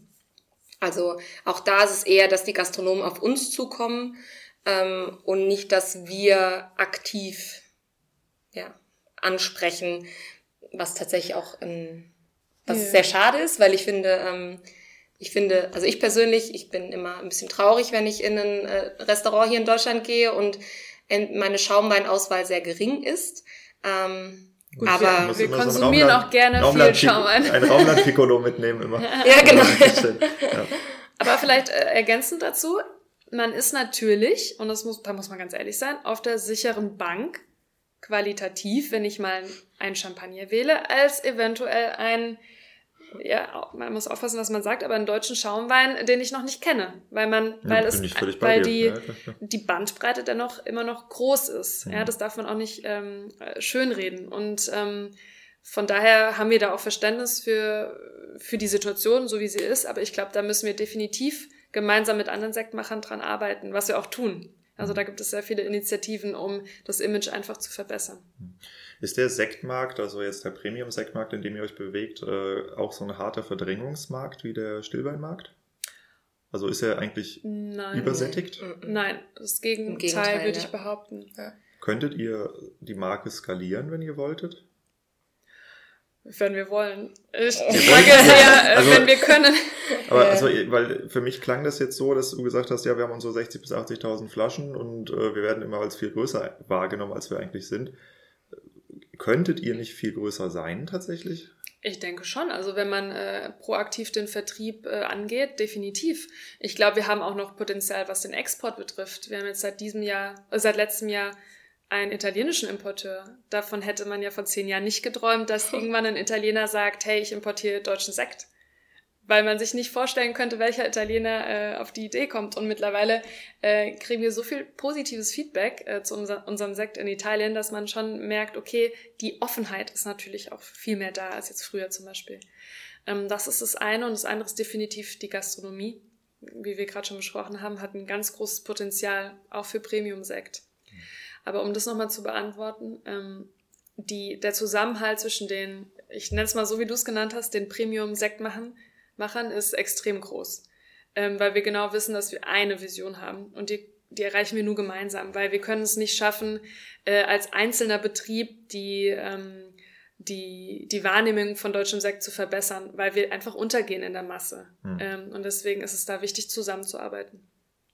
Ich glaube sogar, es ist sogar gegenteilig, das Gegenteil von einem Verdrängungswettbewerb. Also wir sind sogar immer froh, wenn wir einen, Sekt von einem ähm, Kollegen trinken, der uns wahnsinnig gut schmeckt. Also um jeden guten Sektmacher sind wir froh. Ja. Und ich glaube, was diese Wachstumsfrage betrifft, ähm, die Herausforderung ist ja für ein Weingut, aber jetzt würde es auch, wäre es auch für uns, ähm, zu wachsen und trotzdem die Qualität zu steigern, beziehungsweise auf jeden Fall nicht in der Qualität nachzulassen. Und es ist für uns ganz klar für die Zukunft, wir wollen keine Kompromisse eingehen, was die Qualität betrifft. Und dementsprechend ähm, von 10 auf 12 Hektar ist ein kleiner Schritt, da bist du immer noch bei jedem Schritt, der passiert, voll dabei. Aber von 10 auf 50 Hektar wäre für uns zum Beispiel eigentlich undenkbar, weil ähm, ja, dann bist du irgendwann einfach auch in, in Bereichen, die du nicht mehr so kontrollieren kannst, wie wir es aktuell tun. Na nee, gut, es gibt ja auch Champagnerhäuser, die. Ja. Du guckst so komisch. Ja, nee, ich gucke immer so. Katharina hat in der Champagne gearbeitet, äh, vorletztes Jahr, ja. richtig? Oder letztes? Äh, nee, vorletztes Jahr. Was sind denn die Unkontroll... Also wenn, wenn du sagst, es gibt Faktoren, die du nicht mehr kontrollieren könntest, was genau wären die Sachen, die du dann befürchtest? Weil ich habe definitiv Hörer, die Interesse haben, ihr Weingut groß zu machen. Mhm. Und äh, ich kann mir vorstellen, in welche Richtung du das jetzt äh, lenken wirst. Aber was genau meinst du damit? Das, wo, wo würdest du die Probleme sehen? Wenn du jetzt mal, sag ich mal, in jedes Jahr eineinhalb Hektar dazu nimmst. Ja. Also ich glaube, wir haben einfach den Anspruch an uns selbst, ähm, jeden Weinberg in- und auswendig zu kennen, jeden Sekt von vorne bis hinten zu begleiten und nochmal, ich würde es, ja, ich will es gar nicht schlecht reden, Wachstum, ja, aber ähm, ich glaube, es ist einfach auch eine, eine Entscheidung, die man für sich selbst treffen muss, langfristig gesehen. Und äh, wir haben eigentlich die Entscheidung getroffen, dass wir auch in zehn Jahren noch bei jedem einzelnen Step dabei sein wollen. Und ich, ja, ich, wenn jemand es schafft, da bei jedem Schritt dabei zu sein mit 50 oder 100 Hektar, dann bewundere ich diese Person ganz, ganz arg. Aber ich glaube nicht, dass es für uns ähm, der richtige Weg wäre.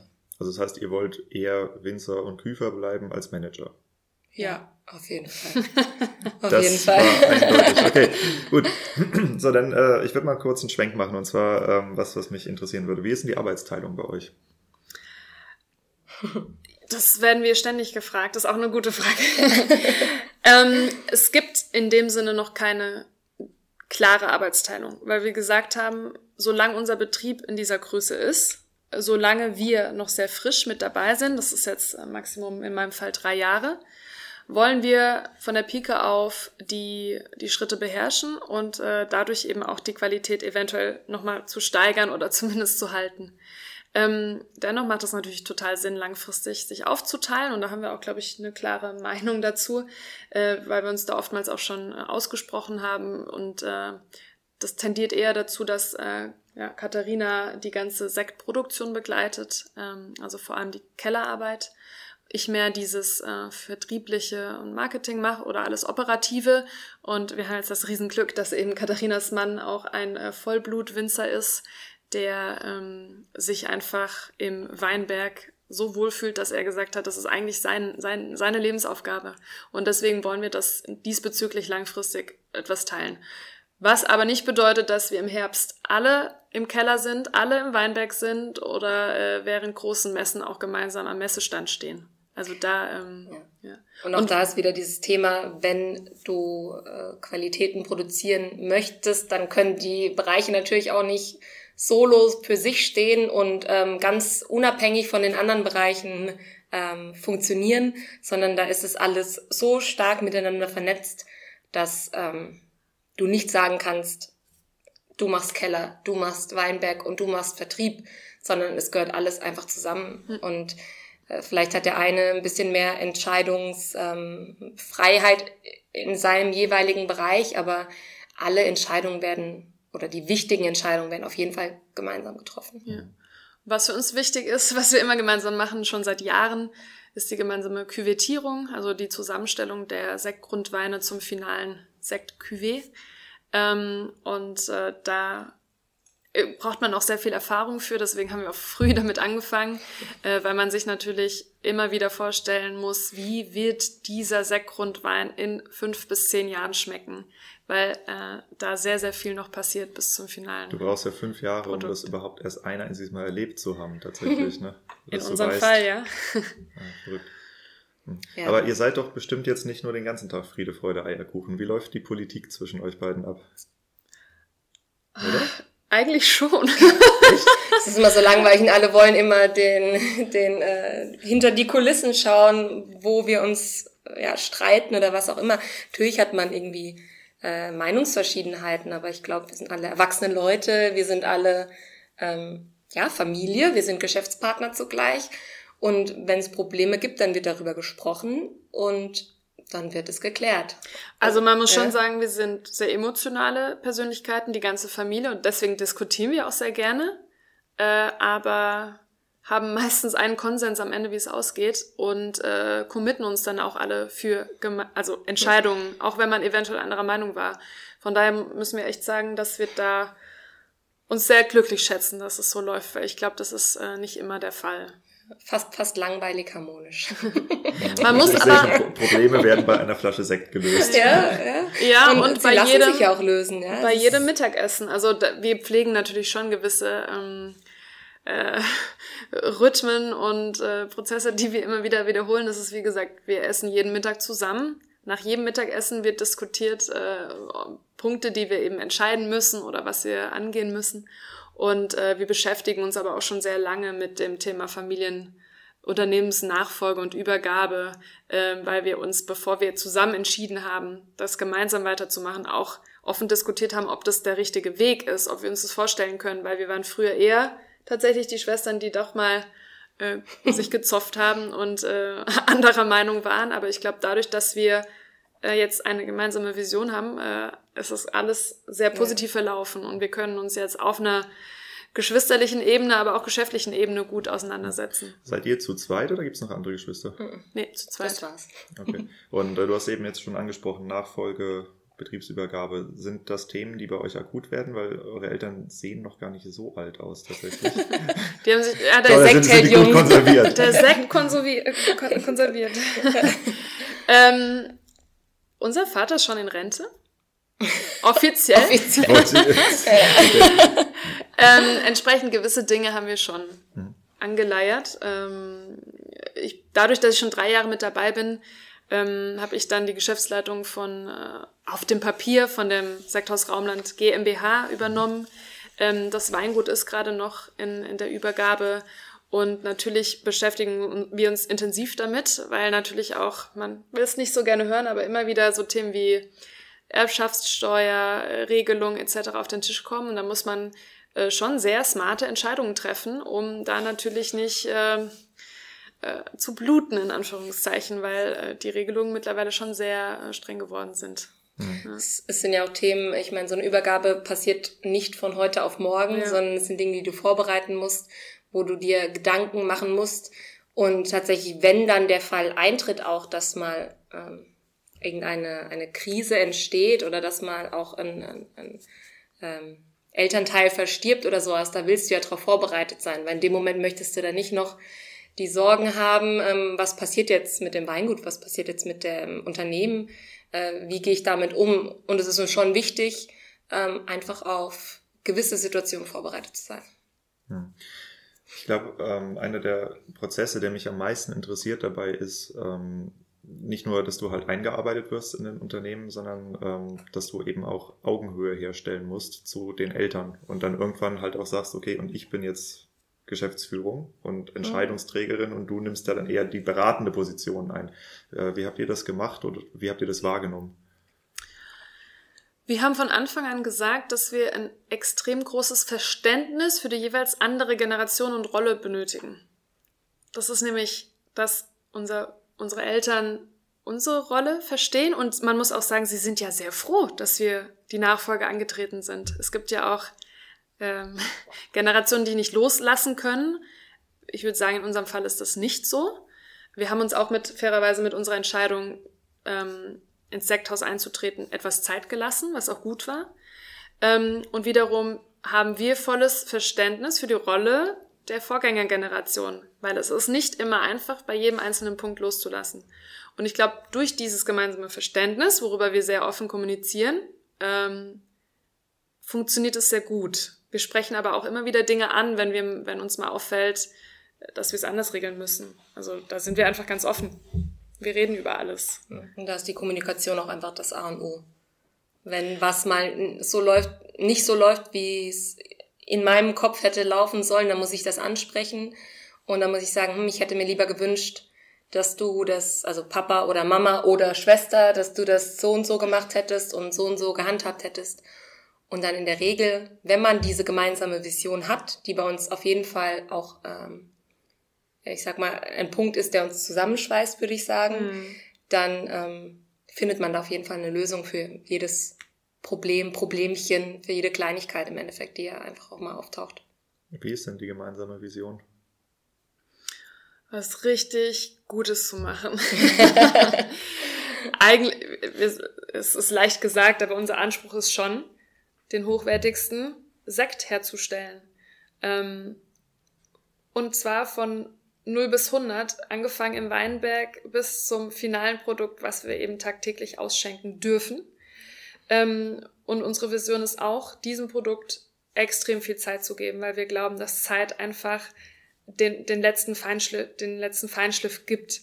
Und ähm, da ist es wichtig, als neue Generation hat man viele Ideen. Äh, unsere Welt dreht sich viel schneller als früher. Wir sind total getrieben von neuen Eindrücken, die wir über soziale Medien und Co. bekommen, dass wir uns dafür nicht irreleiten lassen, sondern wirklich sagen, wir, wir haben Geduld, wir müssen die immer wieder äh, uns bewusst machen und wir sagen jetzt nicht nach neun Monaten, dass wir den Sekt verkaufen möchten, sondern wir sagen weiterhin, wir geben unseren Sekten mindestens drei bis fünf Jahre Hefelager, bevor es in den Verkauf gibt. Das wird sich zukünftig auch nicht ändern.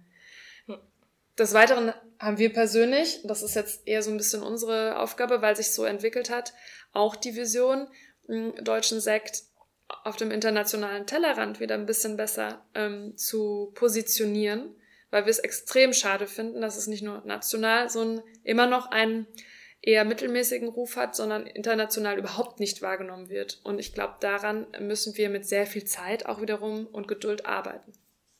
Ja. Wie wird sich die Marke durch euch verändern? Puh. Ja, Also ich glaub- eine schwierige Frage. ja. Ja, generell ist die Frage, wie verändert oder was bedeutet denn Veränderung einer Marke? Mhm. Ähm, ich, was wir verändern, sind vielleicht gewisse vertriebliche Aspekte oder äh, Details in der Produktion, um Dinge besser zu machen äh, oder einen Feinschliff zu geben. Ähm, wir werden aber an sich die Marke nicht ändern. Wir wollen natürlich, dass sie nur eventuell noch hochwertiger auch wahrgenommen wird, wie gesagt, auf dem internationalen Level. Und ich glaube, unser Anspruch ist auch, dass wir, ähm, vor allem weil wir dieses Qualitätsbestreben haben, nie stillstehen. Also dass wir jedes Jahr uns überlegen, was können wir im Weinberg besser machen, was können wir im Keller besser machen, was können wir auch im Vertrieb, in der, ähm, in der Vermarktung an, an unsere Kunden im Endeffekt ähm, besser machen. Und eben dieser, dieses Streben nach äh, Verbesserung oder nach noch mehr Fokus auf Details. Und ich glaube, das ist das, ähm, was uns die nächsten Jahre hauptsächlich antreiben wird. Was wisst ihr denn heute über den Sektverkauf, was ihr früher nicht so gewusst habt? Puh.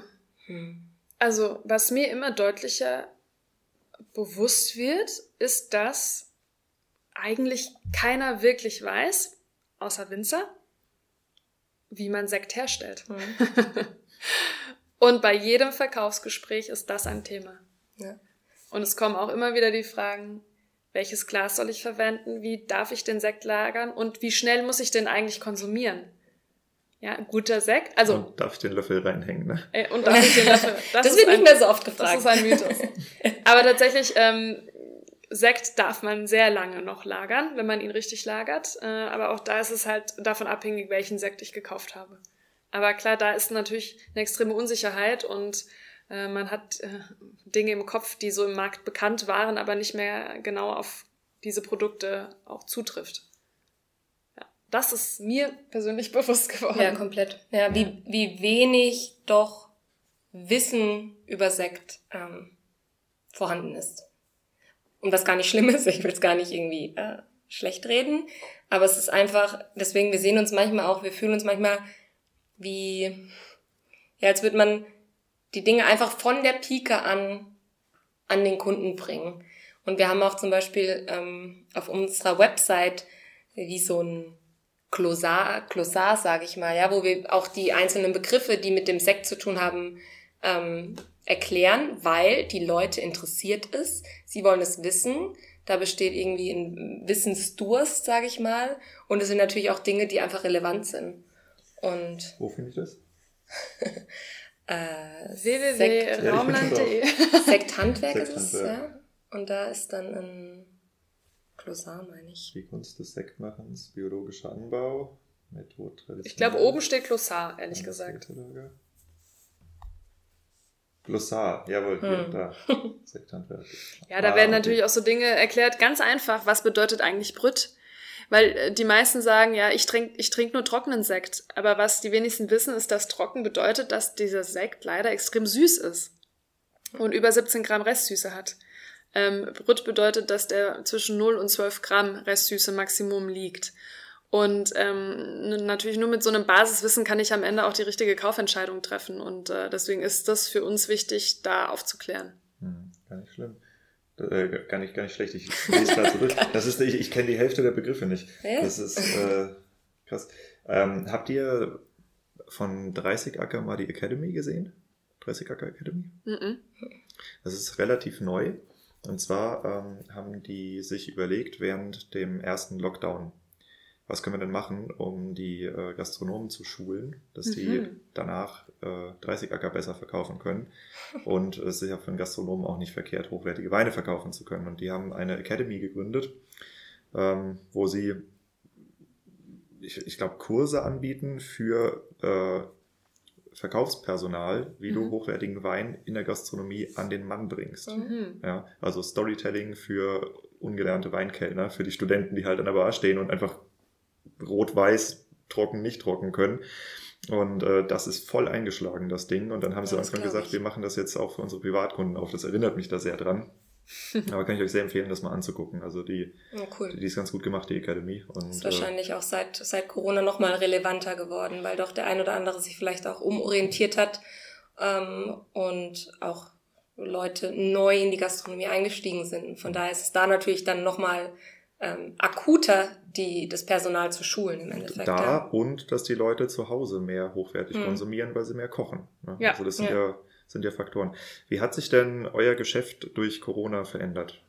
Äh, ich wäre jetzt genau auf den Punkt eingegangen, weil du es eigentlich schon eingeleitet hast. Die Nachfrage nach höherwertigeren Produkten ist äh, in unserem Fall oder das, was wir wahrnehmen können, äh, gestiegen. Das heißt, ähm, oftmals trauen sich äh, Kunden erstmal natürlich nur an die Einstiegssekte ran und tasten sich langsam hoch. Aber wir haben plötzlich gemerkt, dass auch viele sagen, ich kann nicht in den Urlaub, ich kann auch nicht gut essen gehen aktuell. Ähm, ich koche zu Hause und dafür möchte ich einen äh, hochwertigen Schaumwein und wir sind bereit, dafür auch mal 80 Euro zu zahlen. Ich meine, das ist ja auch ein ziemlicher No-Brainer. Also wenn ich im Restaurant sitze und bereit bin, 40 Euro oder mehr für eine Flasche auszugeben, die aber halt nur 15 wert ist, mhm. ja, mhm. dann kann ich auch zu Hause 40 Euro für eine Flasche ausgeben, die halt plötzlich ein großes Gewächs ist oder mehr. Mhm. Ja, also so Preis-Leistung ist ja dann okay. Also ja. ja, und man hat auch mehr Bewusstsein oder auch ich habe mehr Bewusstsein für ähm, meine Umgebung entwickelt, für das, was ich zu mir nehme, weil man eben auch diese kleinen Dinge ein bisschen mehr äh, zu schätzen gelernt hat. Und das ist eigentlich eine, eine sehr schöne Entwicklung, finde ich. Ähm, und dementsprechend hatte der ein oder andere vielleicht auch mehr Zeit, sich mit gewissen Themen wie Wein oder Sekt auseinanderzusetzen. Und dementsprechend merken wir schon, dass auch viele die bisher weniger mit Sekt zu tun hatten, ähm, auf einmal auf uns zukommen und sagen, ich habe Interesse, ähm, ist eine Verkostung bei euch aktuell möglich? Mhm. Was sehr lange nicht möglich war, leider, hm, bei uns in der Vinothek, aber jetzt Gott sei Dank wieder. Und ja, da kommen immer wieder Leute, die bisher wirklich noch nie unseren Sekt getrunken haben, noch nie vielleicht andere Sekte, äh, herge also deutsche Sekte konsumiert haben und trotzdem auf einmal ist da Interesse. Ja. Hm, ich bin gerade auf eurem Instagram-Kanal. Ihr habt eure Markenfarben da invertiert, wenn ich das so sehe. Also schwarz mit weißer Schrift, hier habt ihr weiß mit schwarzer Schrift. Ist das, äh, warum macht ihr das? Tja. Sah, sieht, sah sieht, nett, aus, sieht ja. nett aus. ich weiß auch nicht, was unsere Markenfarben sind, wenn man ehrlich ist. Also wir haben ein schwarzes Logo mit auf einem weißen Etikett. Ähm, ganz ehrlich, wir entscheiden Dinge emotional. Mhm. Und gerade sowas wie soziale Medien, da sind wir nicht professionell aufgestellt und wollen es auch nicht sein, weil unser Ziel ist, aus unserem persönlichen Alltag Geschichten zu berichten, dann ist vielleicht ein Bild verwackelt oder das andere ähm, denkt man sich, warum ist da irgendwie noch ein Auto rechts drauf? Aber es ist unperfekt und genau so aus der Welt, wie wir sie sehen. Und ähm, warum die Farben konvertiert sind, kann ich tatsächlich nicht sagen. Aber also das heißt, mir ist es noch nicht mal aufgefallen. Vom, vom Prinzip, ich muss jetzt nicht davon ausgehen, dass hier ein Style Guide und eine Agentur dahinter steckt, sondern zwei Frauen mit Handy. Tatsächlich macht Marie-Louise eigentlich unser Instagram. Also ich bin wirklich auch eigentlich sehr wenig affin für soziale Medien und du schon ein bisschen mehr und du hast so ein bisschen auch deine eine kreative Ader und ja. eine, ähm, ich sag mal, Augen für Ästhetisches. das habe ich weniger. Aber dementsprechend ist es halt auch genauso aufgebaut. Ja, ganz, das leitet sich auch von persönlichen Interessen ab. Ich habe früher gerne Theater gespielt. Äh, mein Lieblingsfach war Kunst und ich habe lange Zeit überlegt, ob ich auch was Künstlerisches studieren soll. Und natürlich ähm, macht man sowas dann gerne, aber ähm, natürlich haben wir jetzt auch nicht die finanziellen Mittel, um sich einen Style Guide zu entwickeln. äh, da sind wir auch einfach zu klein. Und deswegen, ähm, ja, es ist so, wie es ist. ist Raumland denn also wenn ich jetzt mal Raumland als Sektmarke nehme, ist das ein, äh, ist das ein Genussprodukt oder ist das ein Lifestyle-Produkt? Genussprodukt. Definitiv. Ich hoffe, dass es so wahrgenommen wird auch. Ja? Also ich, ich glaube schon, aber für uns persönlich auf jeden Fall geht's um den Genuss. Man muss auch dazu Punkt. sagen, vielleicht, äh, wer weiß, ob sich das ändert. Äh, wir haben äh, die letzten 30 Jahre eher weniger Wert auf eine Flaschenausstattung gelegt. Die, die war einfach 30 Jahre lang ähnlich. Für uns in unseren Augen hochwertig. Ähm, aber trotzdem war es jetzt nicht die Ausstattung, die jemand äh, kauft, der sich Lifestyle gönnt. Ähm, vielleicht hat sich das seit diesem Jahr oder letztem Jahr im April, wo mhm. wir die Ausstattung etwas angepasst haben, auch geändert, weil wir einfach mehr Fokus auf Details gelegt haben und äh, natürlich auch die Hochwertigkeit nach außen ausstrahlen möchten. Mhm. Ähm, aber ich würde trotzdem sagen, dass ähm, ja, wir weiterhin ein Genussprodukt sind. Unser Ziel war auch eher mit dem, ähm, mit dem Verändern der Ausstattung, dass wir das, was wir fühlen, was wir ähm, herstellen, mehr nach außen tragen wollen. Und nicht, wir wollen unserem Produkt irgendwie eine, eine Maske aufsetzen oder sowas, sondern unser Ziel war schon einfach, dass vom Äußeren eher ersichtlich ist, was denn auch dahinter steckt. Auch das war wieder qualitätsgetrieben, ja. Und das ist das auch, was wir vorhin schon gesagt haben. Natürlich ist unser Fokus der Inhalt, aber ein Inhalt muss ja auch irgendwie nach außen getragen werden. Und man muss ja auch sagen, ja. es wird immer wichtiger. Ja. Also das Etikett leider. Ich meine, ist ja auch gut. Es ist schön, dass man einen Wein beurteilt anhand des Etiketts. Es ist aber nicht alles. Aber es ist wichtiger geworden.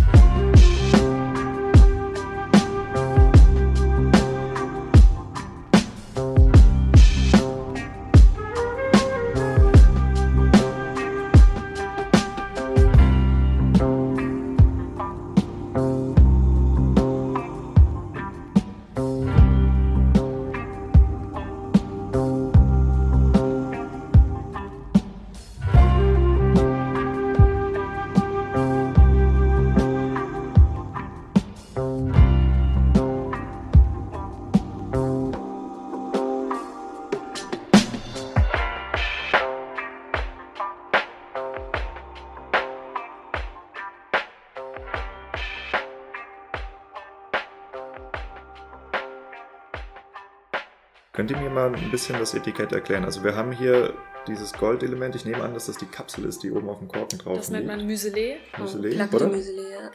Und da drin sehe ich Zeit. Zeit. Hm. Ich habe jetzt geraten, was ich sehe. Also entweder sehe ich Rebzeilen oder ich sehe einen liegenden Mond, der strahlt. Wieso sehe ich Zeit? Das verstehe ich nicht. Also ähm, man muss erstmal anfangen damit, da sind äh, auf jeder Flasche ist grob ein anderes Muselet zu sehen, weil wir, beziehungsweise unsere Eltern seit 35 Jahren diese Muselets sammeln. Äh, wir haben mittlerweile mehrere tausend Stück davon und äh, können stolz behaupten, dass wir die auch alle selber getrunken haben mal.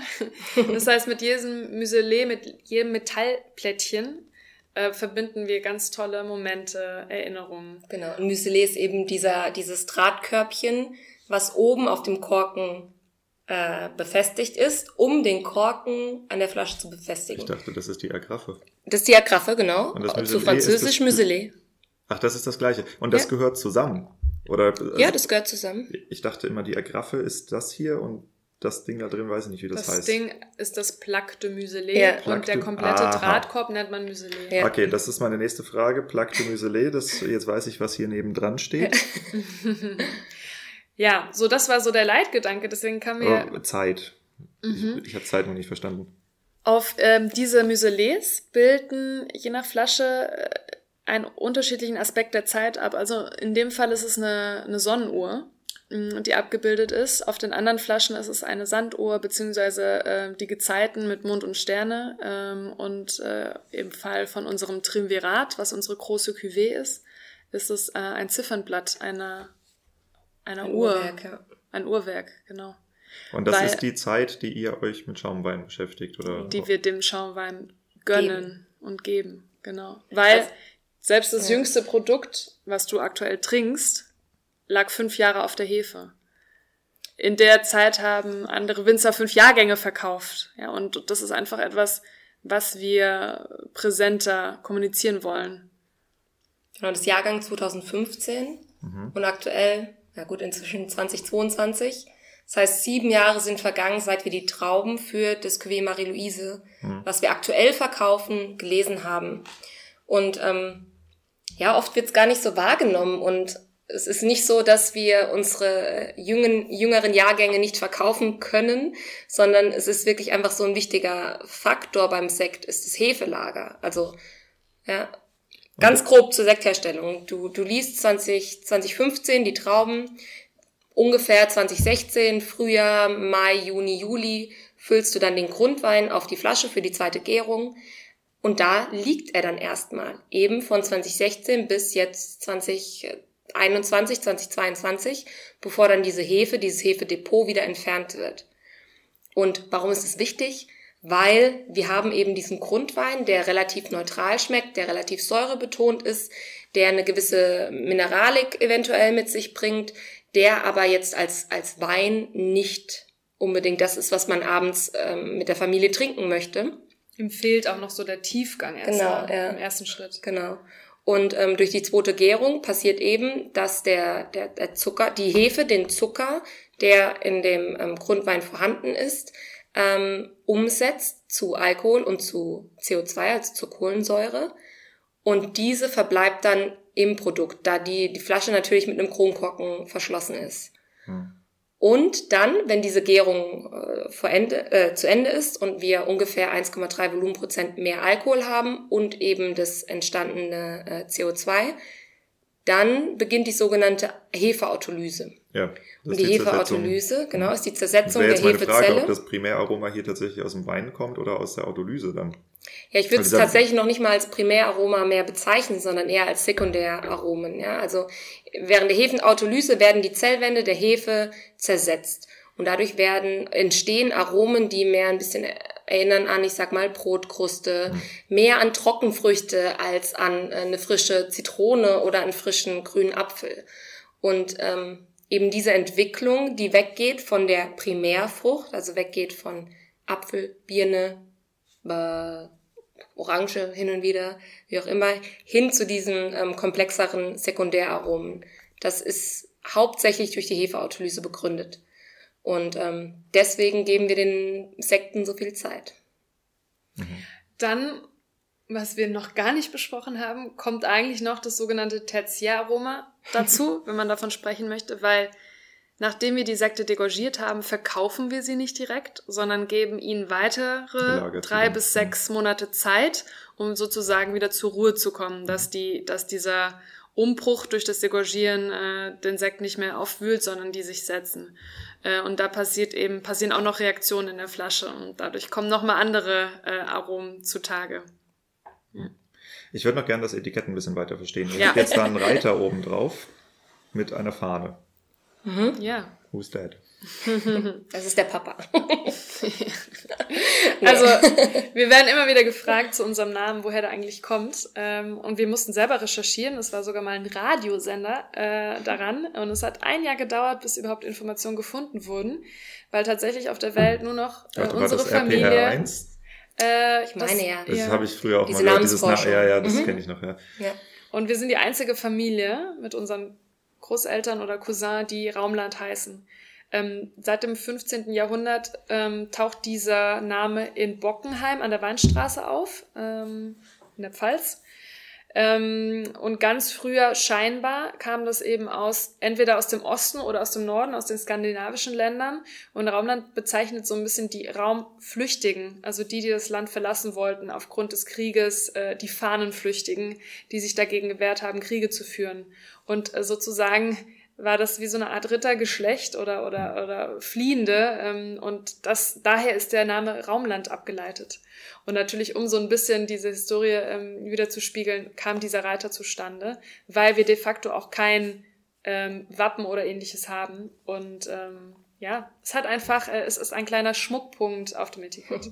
Und ich finde auch da, ähm, er soll uns auch irgendwie, also wenn man es jetzt so anschaut, ein bisschen ist der Gedanke, dass dieser Reiter das Plaque de Muselet dreht.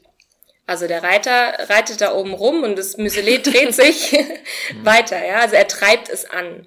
Und ähm, wir nennen oder wir sagen auch oft, dass ähm, unser Vater schon in gewisser Weise auch ein Vorreiter, ähm, auch wird er hin und wieder als Pionier betitelt, im Bereich Sekt war. Und ähm, ich finde, es ist auch immer so ein bisschen eine Erinnerung daran, dass wir das auch sein möchten und dass wir das Thema Sekt vorantreiben möchten, dass wir in der Qualität nicht stehen bleiben möchten und dass wir einfach immer uns selbst auch vorantreiben wollen und vor allem das Thema Sekt.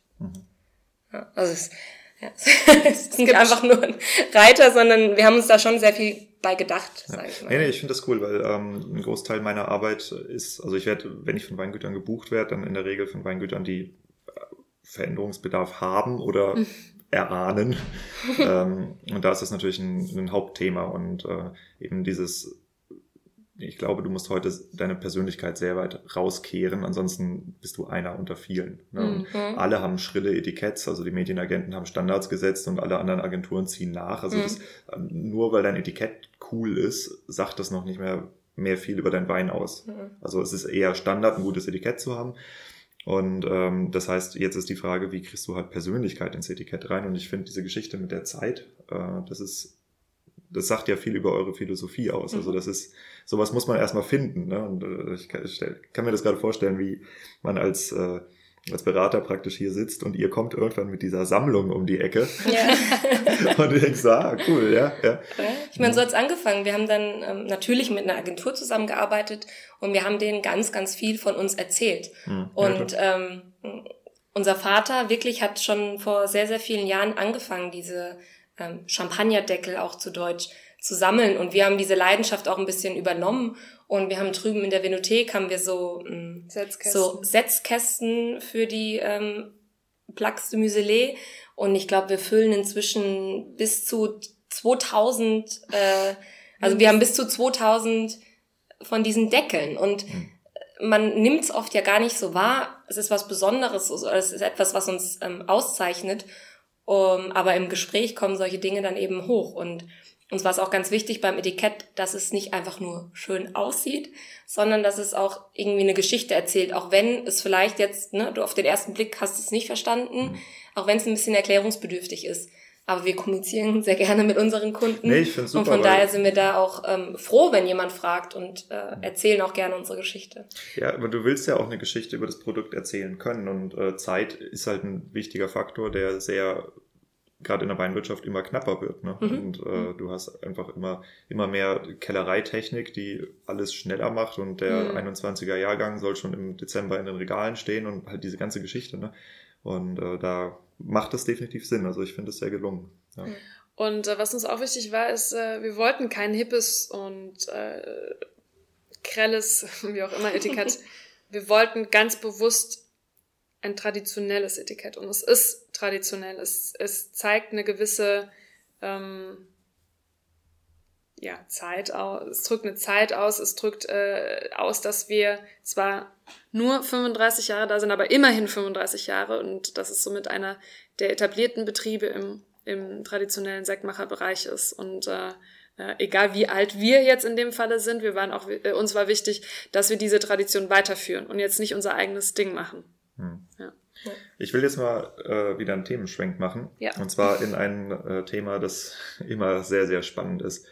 Und zwar, wie entsteht der Preis eurer Produkte? Also ich meine, es ist klar, ihr habt eine gewisse sehr wesentliche Lagerhaltungsthematik, wenn ihr mhm. jahrelang das Zeug in diesen Rüttelpulten drinstecken habt oder wie auch immer. Ich weiß gar nicht genau, wie das aussieht. Ich habe, wie gesagt, noch nie eine große Sektkellerei gesehen. Ich freue mich darauf, wenn ich das gleich nochmal vielleicht angucken darf.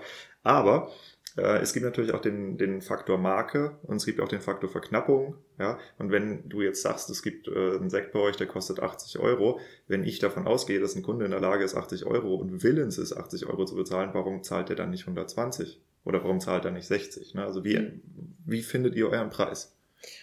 Naja, also ich glaube, äh, für eine Champagnermarke mit großem Namen ist es einfacher, ein Preispremium für die Marke zu machen. Da würde ich sagen, an dem Punkt sind wir noch nicht. Ähm, das heißt, der, der Hauptpreis ist erstmal von den Kosten getrieben.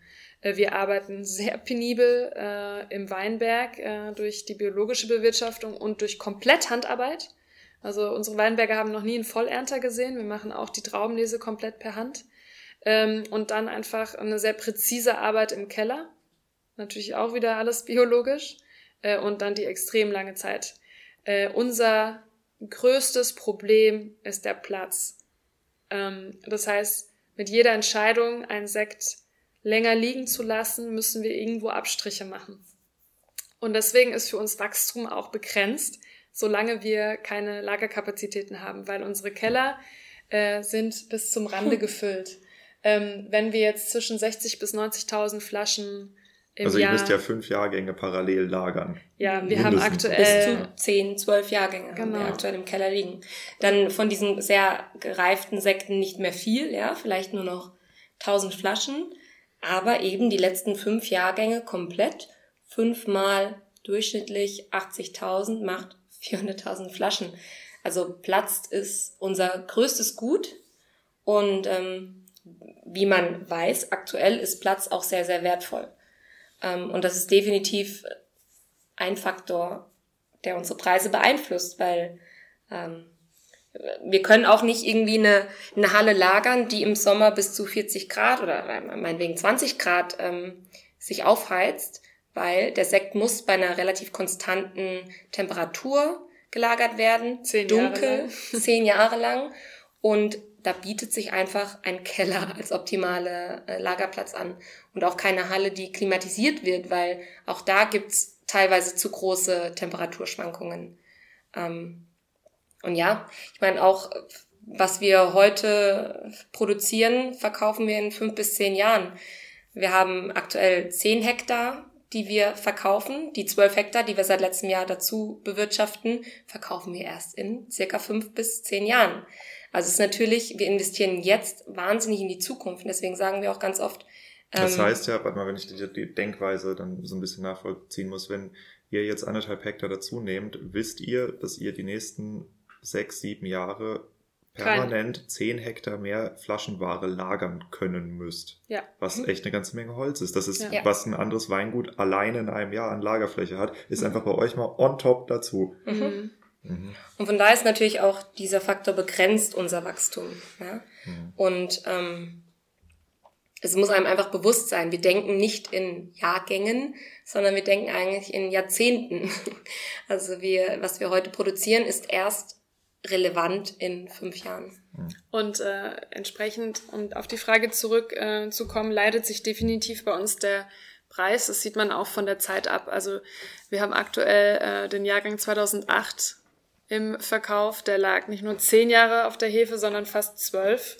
Ähm, 2008 habe ich noch nicht mal mein Abi in der Tasche gehabt. Also ich sage dann immer wieder, wie verrückt, was wir hier gerade trinken. 2008 kam das erste iPhone auf den Markt, oder ich glaube, es war 2007. Mhm. Das erste iPhone, wenn ich jetzt überlege, wie das aussieht und dann im Glas einen 2008er Jahrgang habe, der frisch ist und toll schmeckt, dann, dann glaube ich, also dieses Verständnis muss da sein und deswegen kostet vielleicht mal so ein hochwertiger Sekt auch mal 80 Euro und kann nicht für 25 verkauft werden, geschweige denn für 6,50 Euro. Mhm.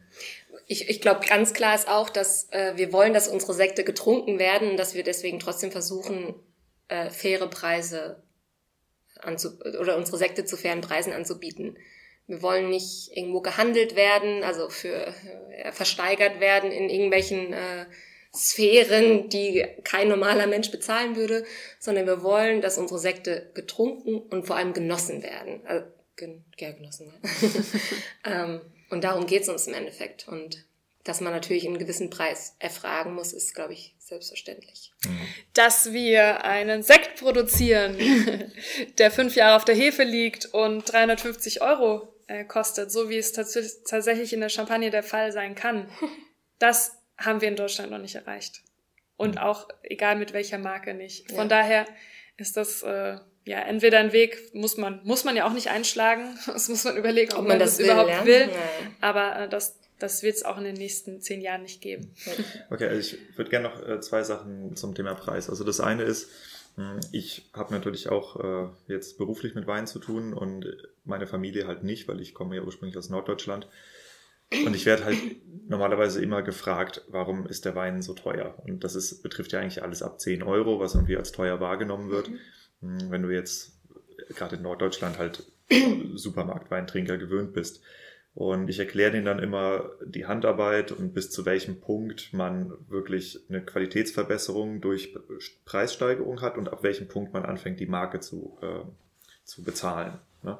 Und klar, da kann man sich jetzt drüber streiten, aber äh, ich habe für mich, äh, für mich selber irgendwann die Entscheidung getroffen, bis 20 Euro habe ich wirklich immer verbesserte Handarbeit und dann habe ich eher Knappheit und Marke, was ich bezahle.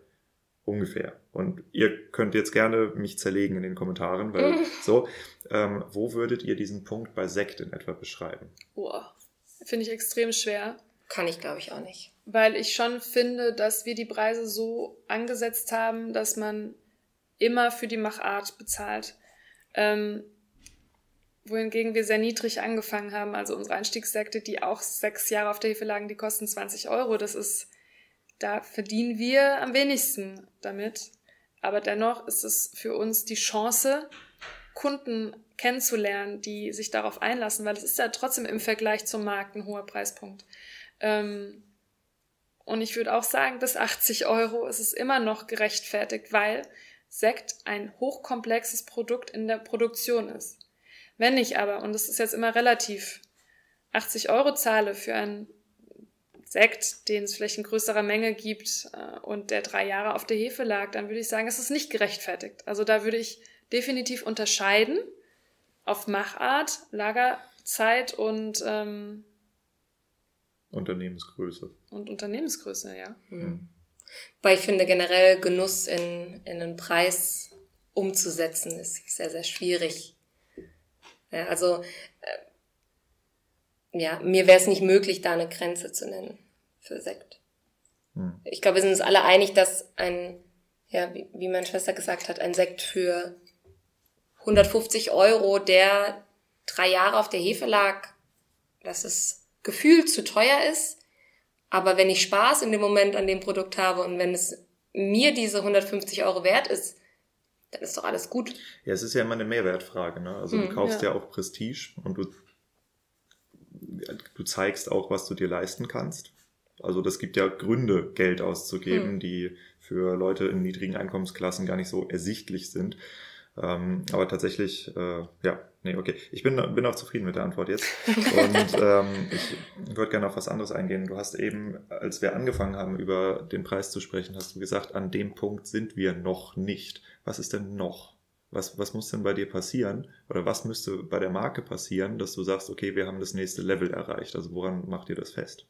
Ich glaube, das wird die nächsten 50 Jahre nicht passieren, ähm, weil die Basis ist deutscher Sekt äh, prinzipiell. Das Image des deutschen Sektes muss an einen anderen Punkt kommen, glaube ich, um das zu erreichen. Das nächste ist dann definitiv die Marke und die Nachfrage danach. Also ich sage jetzt ja, mal. Ja, ich meine, äh, erzähl das einem Egon Müller. Fairer Punkt. Fairer Punkt. Aber ich glaube trotzdem, dass.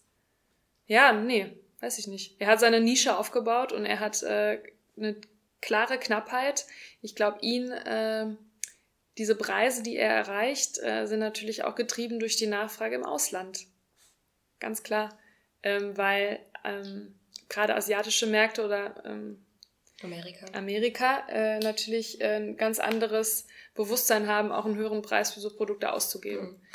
Und dann, okay, fairerweise könnte ich dann deine Frage so beantworten, ich glaube, wenn wir es international schaffen, dass diese Nische des deutschen hochwertigen Sektes mit gewissen Marken an, an Standing gewinnt und an Image, dann könnte man eher in diese Richtung kommen, wenn man das möchte. Ja, genau. Ich will immer auch in den Raum stellen, das ist natürlich auch eine Entscheidung, die man aktiv treffen muss. Und, ähm, Aber ich meine, da gibt's in jedem Land ganz tolle Beispiele. Ich überlege jetzt gerade nur, mhm. Gantenbein in der Schweiz haben ja auch für sich alleine äh, was erreicht und äh, was nicht vergleichbar ist mit anderen Schweizer Herstellern oder, ähm, ja, oder anderen. Mhm. Aus Frankreich, Italien, überall gibt's diese Beispiele. Ja, ich probiere zu verstehen, was du mit noch äh, meintest. An dem Punkt sind wir noch nicht. Also es gibt ja auch äh, Dinge, das habe ich jetzt an mir festgestellt und dadurch, dass ich es bei mir sehen gelernt habe, auch immer mehr bei den äh, Leuten, die ich berate, mh, dass du dieses Thema hast, an was kannst du bei dir und bei deinem Unternehmen glauben. Also mhm. du musst du musst dir Erfolg ja erlauben können. Du musst an Dinge glauben können, damit du überhaupt aktiv wirst, um sie umzusetzen. Und an dem Punkt sind wir noch nicht. Wo, wo, wo, wo bremst sich denn die Marke Raumland selber aus im Moment? Gibt es solche Punkte? Oder eher der Wille. Also wir wollen ja auch gar nicht äh, ähm, für wir wollen nicht für eine Qualität stehen, die sich aus 80 Euro zusammensetzt plus 150 Euro Marke und so, dass ich dann am Ende über 200 Euro lande. Ja, oder das, 300. Du musst ja nicht mit deinen Einsteigen, Einsteigersekten da landen. Du könntest ja einfach sagen, mhm. ich mache eine High-End-Liga noch oben drüber. Mhm. Für die, die wollen, ne? Die kriegst du bei uns für 80 Euro. Ja, ja. Aber tatsächlich, also wir haben ein Produkt, äh, das ist, wird sehr begrenzt sein. Ähm, dazu können wir auch gar nicht äh, viel verraten. Das gibt es so nicht. Ich glaube auf der ganzen Welt nicht, weil wir da einfach äh, gewisse Dinge anders gemacht haben. Natürlich muss man da auch wiederum einen anderen Preis verlangen, der auch mal über 100, 100 Euro geht, aber auch das ist wiederum dann gerechtfertigt durch den Aufwand dahinter. Also wir, also, wir arbeiten einfach. Das bedeutet, einfach, es ist noch nicht gelauncht. Nein, nein. Was und also was wirst du mir nicht sagen, aber wann? Oh, wir entscheiden nach Geschmack. Ja. Vielleicht in Können drei Jahren. In drei Jahren, würde ich sagen. Könnte ja. soweit sein. Ja. Aber nochmal, wir, wir sind halt eher die, äh, die von unten hocharbeiten und eher überlegen, was kostet mich das und was ist ein fairer Preis. Ähm, wir sind nicht die klassische Marke, äh, die sich das andersrum überlegt. Ja. Vielleicht bremsen wir uns selbst, aber ich finde es okay. Wir, mhm. wir stehen da sehr gerne dazu. Ja. Und auch da wieder diese aktive Entscheidung, in den Preisen höher und höher und höher zu gehen.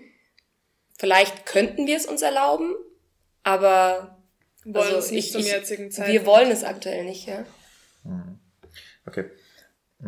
Welche Sektmarken haltet ihr neben eurer eigenen denn für im Moment am beobachtenswertesten? Sekt äh, gleich deutscher Schaumwein oder international? Was dir einfällt. Ähm, mir fällt dein Betrieb ein, wo du in der Champagne Praktikum mhm. gemacht hast. Äh, willst du es erzählen? Ja, also ich habe 2020 in der Champagne ein Praktikum gemacht bei La Cour de Gotbillon. Und es ist ein sehr kleiner Betrieb in der Champagne, in Écueil, ähm, mit 8,5, 9 Hektar. Ähm, und ich, ich würde jetzt gar nicht nochmal diesen einzelnen Betrieb zu sehr herausheben wollen, sondern generell für mich ist Winzer Champagner was ganz, ganz Besonderes. Ähm, ich finde es wahnsinnig spannend, was da für einzelne Personen einzelne Visionen haben und ähm, ich glaube, dass es auch eine sehr, sehr spannende Entwicklung in den nächsten Jahren geben wird, was den Winzer-Champagner betrifft. Genauso allerdings, wie es in Deutschland diese Entwicklung gibt. Und ich kann da jetzt keine, keine Marke nennen und keinen einzelnen Betrieb nennen. Ich glaube, da werden uns sehr, sehr viele Überraschungen erwarten. Und ähm, ja, ich bin gespannt. Also. Aber ja, doch noch, also mir fallen schon ein paar Namen ja, ein. Auch. Jetzt, ich, ich muss nur an einen Markt denken, der es in meinen Augen sehr gut gemacht hat. Auch wenn da noch sehr viel Potenzial ist. Und das ist England, die von Anfang an, und ich sage jetzt mal seit zehn Jahren ungefähr. Das habe ich schon öfter gehört. Ja. Was genau geht da ab in England? Ja. Ich, also seit ungefähr zehn Jahren oder ein bisschen länger arbeiten die daran, ja äh, ihre Schaumweinbranche sozusagen auszuarbeiten oder auszubauen, weil es aufgrund des klimatischen Wandels möglich ist, ähm, auch dort. Das haben die mir äh, in Geisenheim schon erzählt, dass die ja. mittlerweile Champagner-Style Schaumweine machen, die ja. besser sind als in der Champagne, weil es in der mhm. Champagne zu heiß wird. Und in mhm. England, also das, ah. so, so habe ich es gehört. Ich da wäre jetzt noch vorsichtig. ähm, also die Engländer haben immer noch zu kämpfen mit Frösten im Oktober. Das heißt, auch da wird es noch eine Zeit dauern und natürlich ist das Klima in der Champagne immer noch ganz optimal für die Schaumweinproduktion. Ähm, aber ich habe 2015 in England gearbeitet, Katharina 2018. 19? Ähm, 19. und wir waren äh, bei tollen Betrieben, ähm, wo wir gesehen haben, wow, da tut sich wirklich was. Und da setzt keiner auf äh, günstig und äh, sweet, weil sie es auch gar nicht können. Sie haben ganz an, ein ganz anderes Lohnniveau. Und da tut sich was, was man weltweit auf jeden Fall beobachten wird oder was schon der Fall ist, weil ganz tolle Qualitäten entstehen, die tendenziell eher besser werden in den nächsten Jahren. Weil definitiv die Säurewerte der englischen Schaumweine schon noch relativ hoch sind. Das heißt, äh, man muss ihnen auch sehr viel Zeit geben, sonst ist es meistens zu straight, äh, beziehungsweise in der Dosage etwas höher gehen. Und das ist das, was mich schon sehr beeindruckt und wo ich sagen würde, das sollte man auf jeden Fall beobachten. Okay. Da fällt mir ein, zum Beispiel Namen wie, Namen wie Night Timber oder Gasborn, wo wir gearbeitet haben ähm, Whiston Estate, äh, auch kleinere Namen. Das ist schon spannend. Ja, und Hintergrund ist, dass England ähm, ja ursprünglich mal mit Frankreich zusammengehängt hat. Dann hat sich das durch die Entwicklung, die äh, geologische Entwicklung äh, getrennt und deswegen ist es jetzt eine Insel.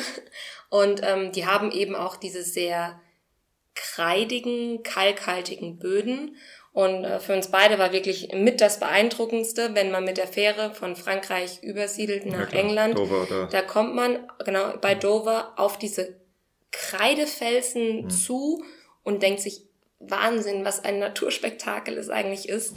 Und ähm, es ist nicht in ganz England so, ja, das ist, glaube ich, auch so ein bisschen ein Mythos, aber teilweise haben sie eben auch diese sehr, sehr spannenden Kreideböden, Kalkböden, kühles Klima ähm, aber ich glaube trotzdem, dass die aktuell noch sehr von den wärmeren Jahrgängen profitieren. 2015, 2018, ähm, 2021 weiß ich wirklich nicht, was dabei rausgekommen ist, weil es war natürlich in Deutschland ein sehr kühles Jahr.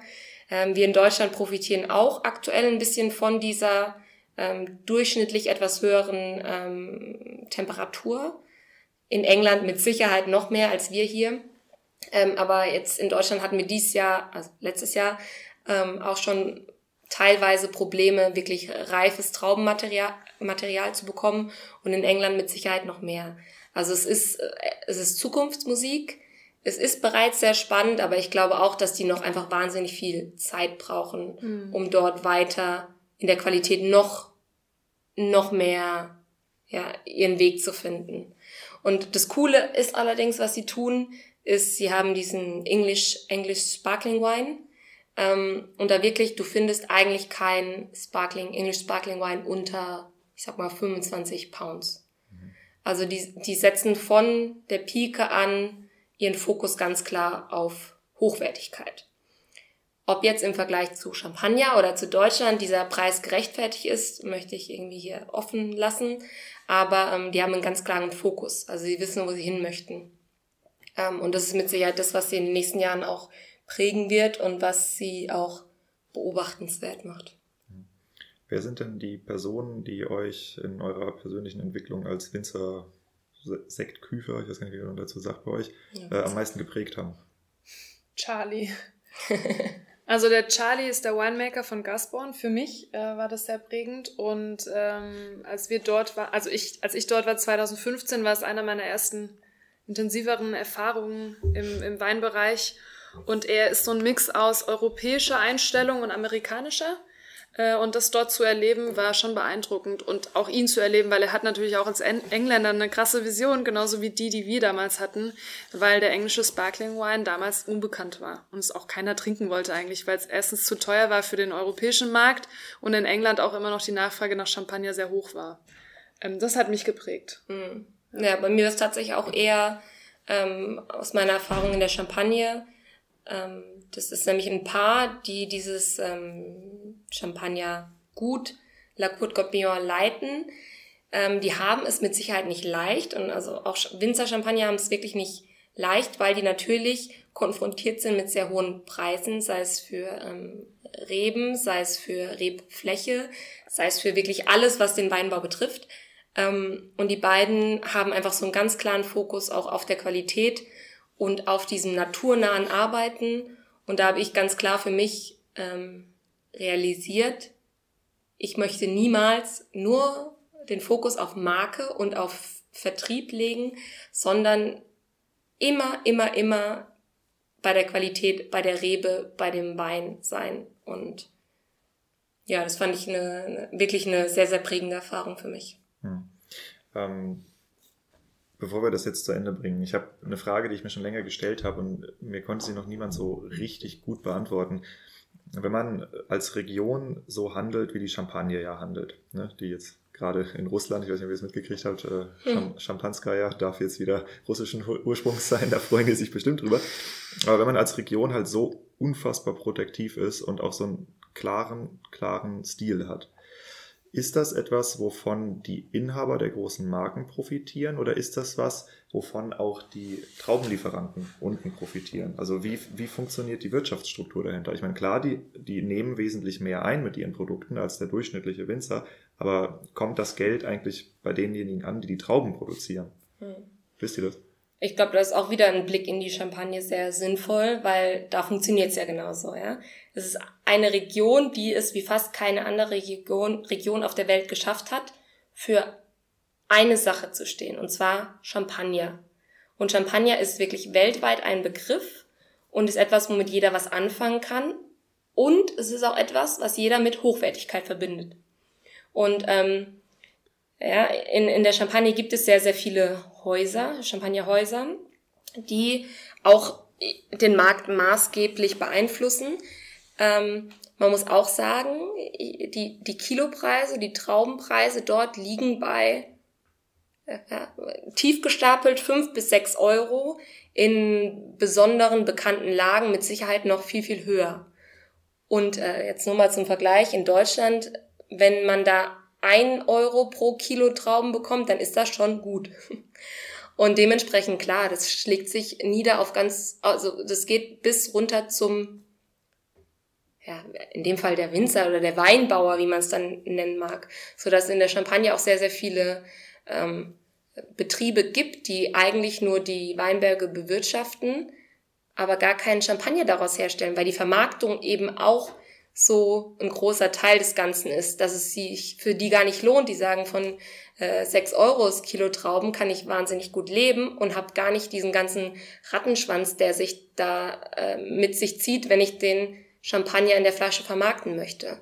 Und ich glaube, das ist eigentlich das beste Beispiel für, ja, wenn man so eine Region hat, die äh, für ein Produkt und für ein hochwertiges Produkt steht, geht es sicher nicht nur von den großen Häusern, äh, profitieren nicht nur die davon, sondern auch der, der kleine Winzer. Wobei es ist auch kritisch zu sehen, denke ich. Also viele Winzer sagen, warum soll ich jetzt äh, Champagner machen? Ich verkaufe meine Trauben und gut ist. Natürlich spielt es immer mehr ähm, Macht auch den großen Häusern zu, weil auch alles so teuer ist, weil die Rebfläche, die ich da an meine Kinder ver ver, vermache irgendwann mit so einer hohen Erbschaftssteuer belegt ist, dass man sich das als Nachfolgegeneration gar nicht leisten kann. Also es ist so ein bisschen äh, zwiespältig, zwielichtig zu sehen. Also es ist, es bringt positive und auch negative Effekte eigentlich mit sich.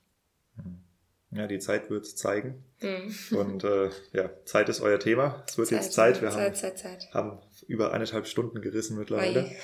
ähm, es war sehr, sehr spannend und äh, ich wünsche euch auf jeden Fall, dass äh, ja, die Zeit euch viel Gutes bringt und ihr dann irgendwann die Jahrgänge, wenn ihr sie dann verkauft, die ihr selber macht, ähm, dass die sich als sehr erfolgreich erweisen werden. Und ich hoffe, dass ihr mich informiert, wenn ihr das äh, das Mysterium in drei Jahren lüftet und wir mal gucken, äh, was da bei euch auf den Markt kommt. Das klingt sehr spannend, aber vielen Dank jetzt erstmal für die Einführung in die Familie und Marke Raumland. Danke, dass du bei uns Danke dir. warst. Du kannst ja einfach in drei Jahren nochmal kommen. Oder in fünf Jahren. Das höre ich gerne. Raumland ist doch einfach eine krasse Marke. Also muss man echt mal sagen, ähm, wir haben natürlich im Schaumweinbereich auch eher Markenbildung als im Sekt, äh, Quatsch, im Sekt, im Weinbereich. Das fängt langsam an, aber wenn du die Leute fragst, nenn mir eine Weinmarke, äh, schwierig, nenn mir eine Schaumweinmarke, da kommen die ganzen, ne? Rotkäppchen, Henkel, Mumm, aber auch sowas wie Raumland. Zusehends wird das äh, genannt und bekannt.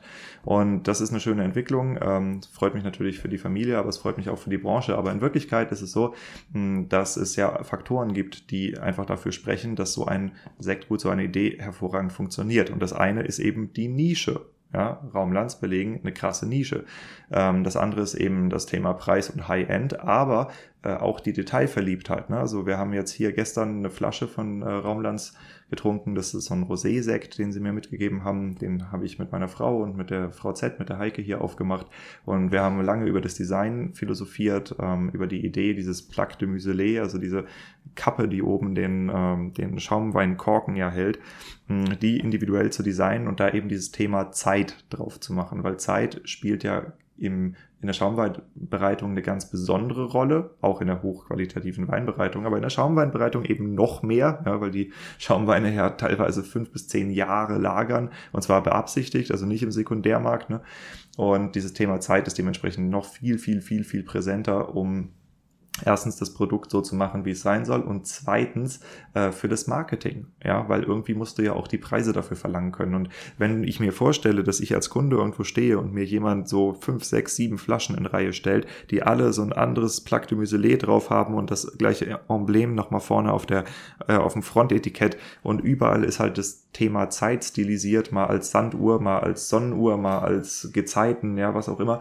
Und äh, das ist doch sau cool, also da würdest du von selber wahrscheinlich gar nicht drauf achten, aber wenn du das erzählt kriegst, ne, und dann zu jeder Flasche, auch woher kommt die Designidee, was sieht man da, und zu jeder Flasche kannst du dann erzählen, äh, immer mehr halt diese, diese Storyline aufbauen von der Bedeutung der Zeit und dem Wert der Zeit für das Produkt, was du da vor dir hast, dann musst du dich echt nicht darüber unterhalten, warum die Flasche wert ist, was sie wert ist.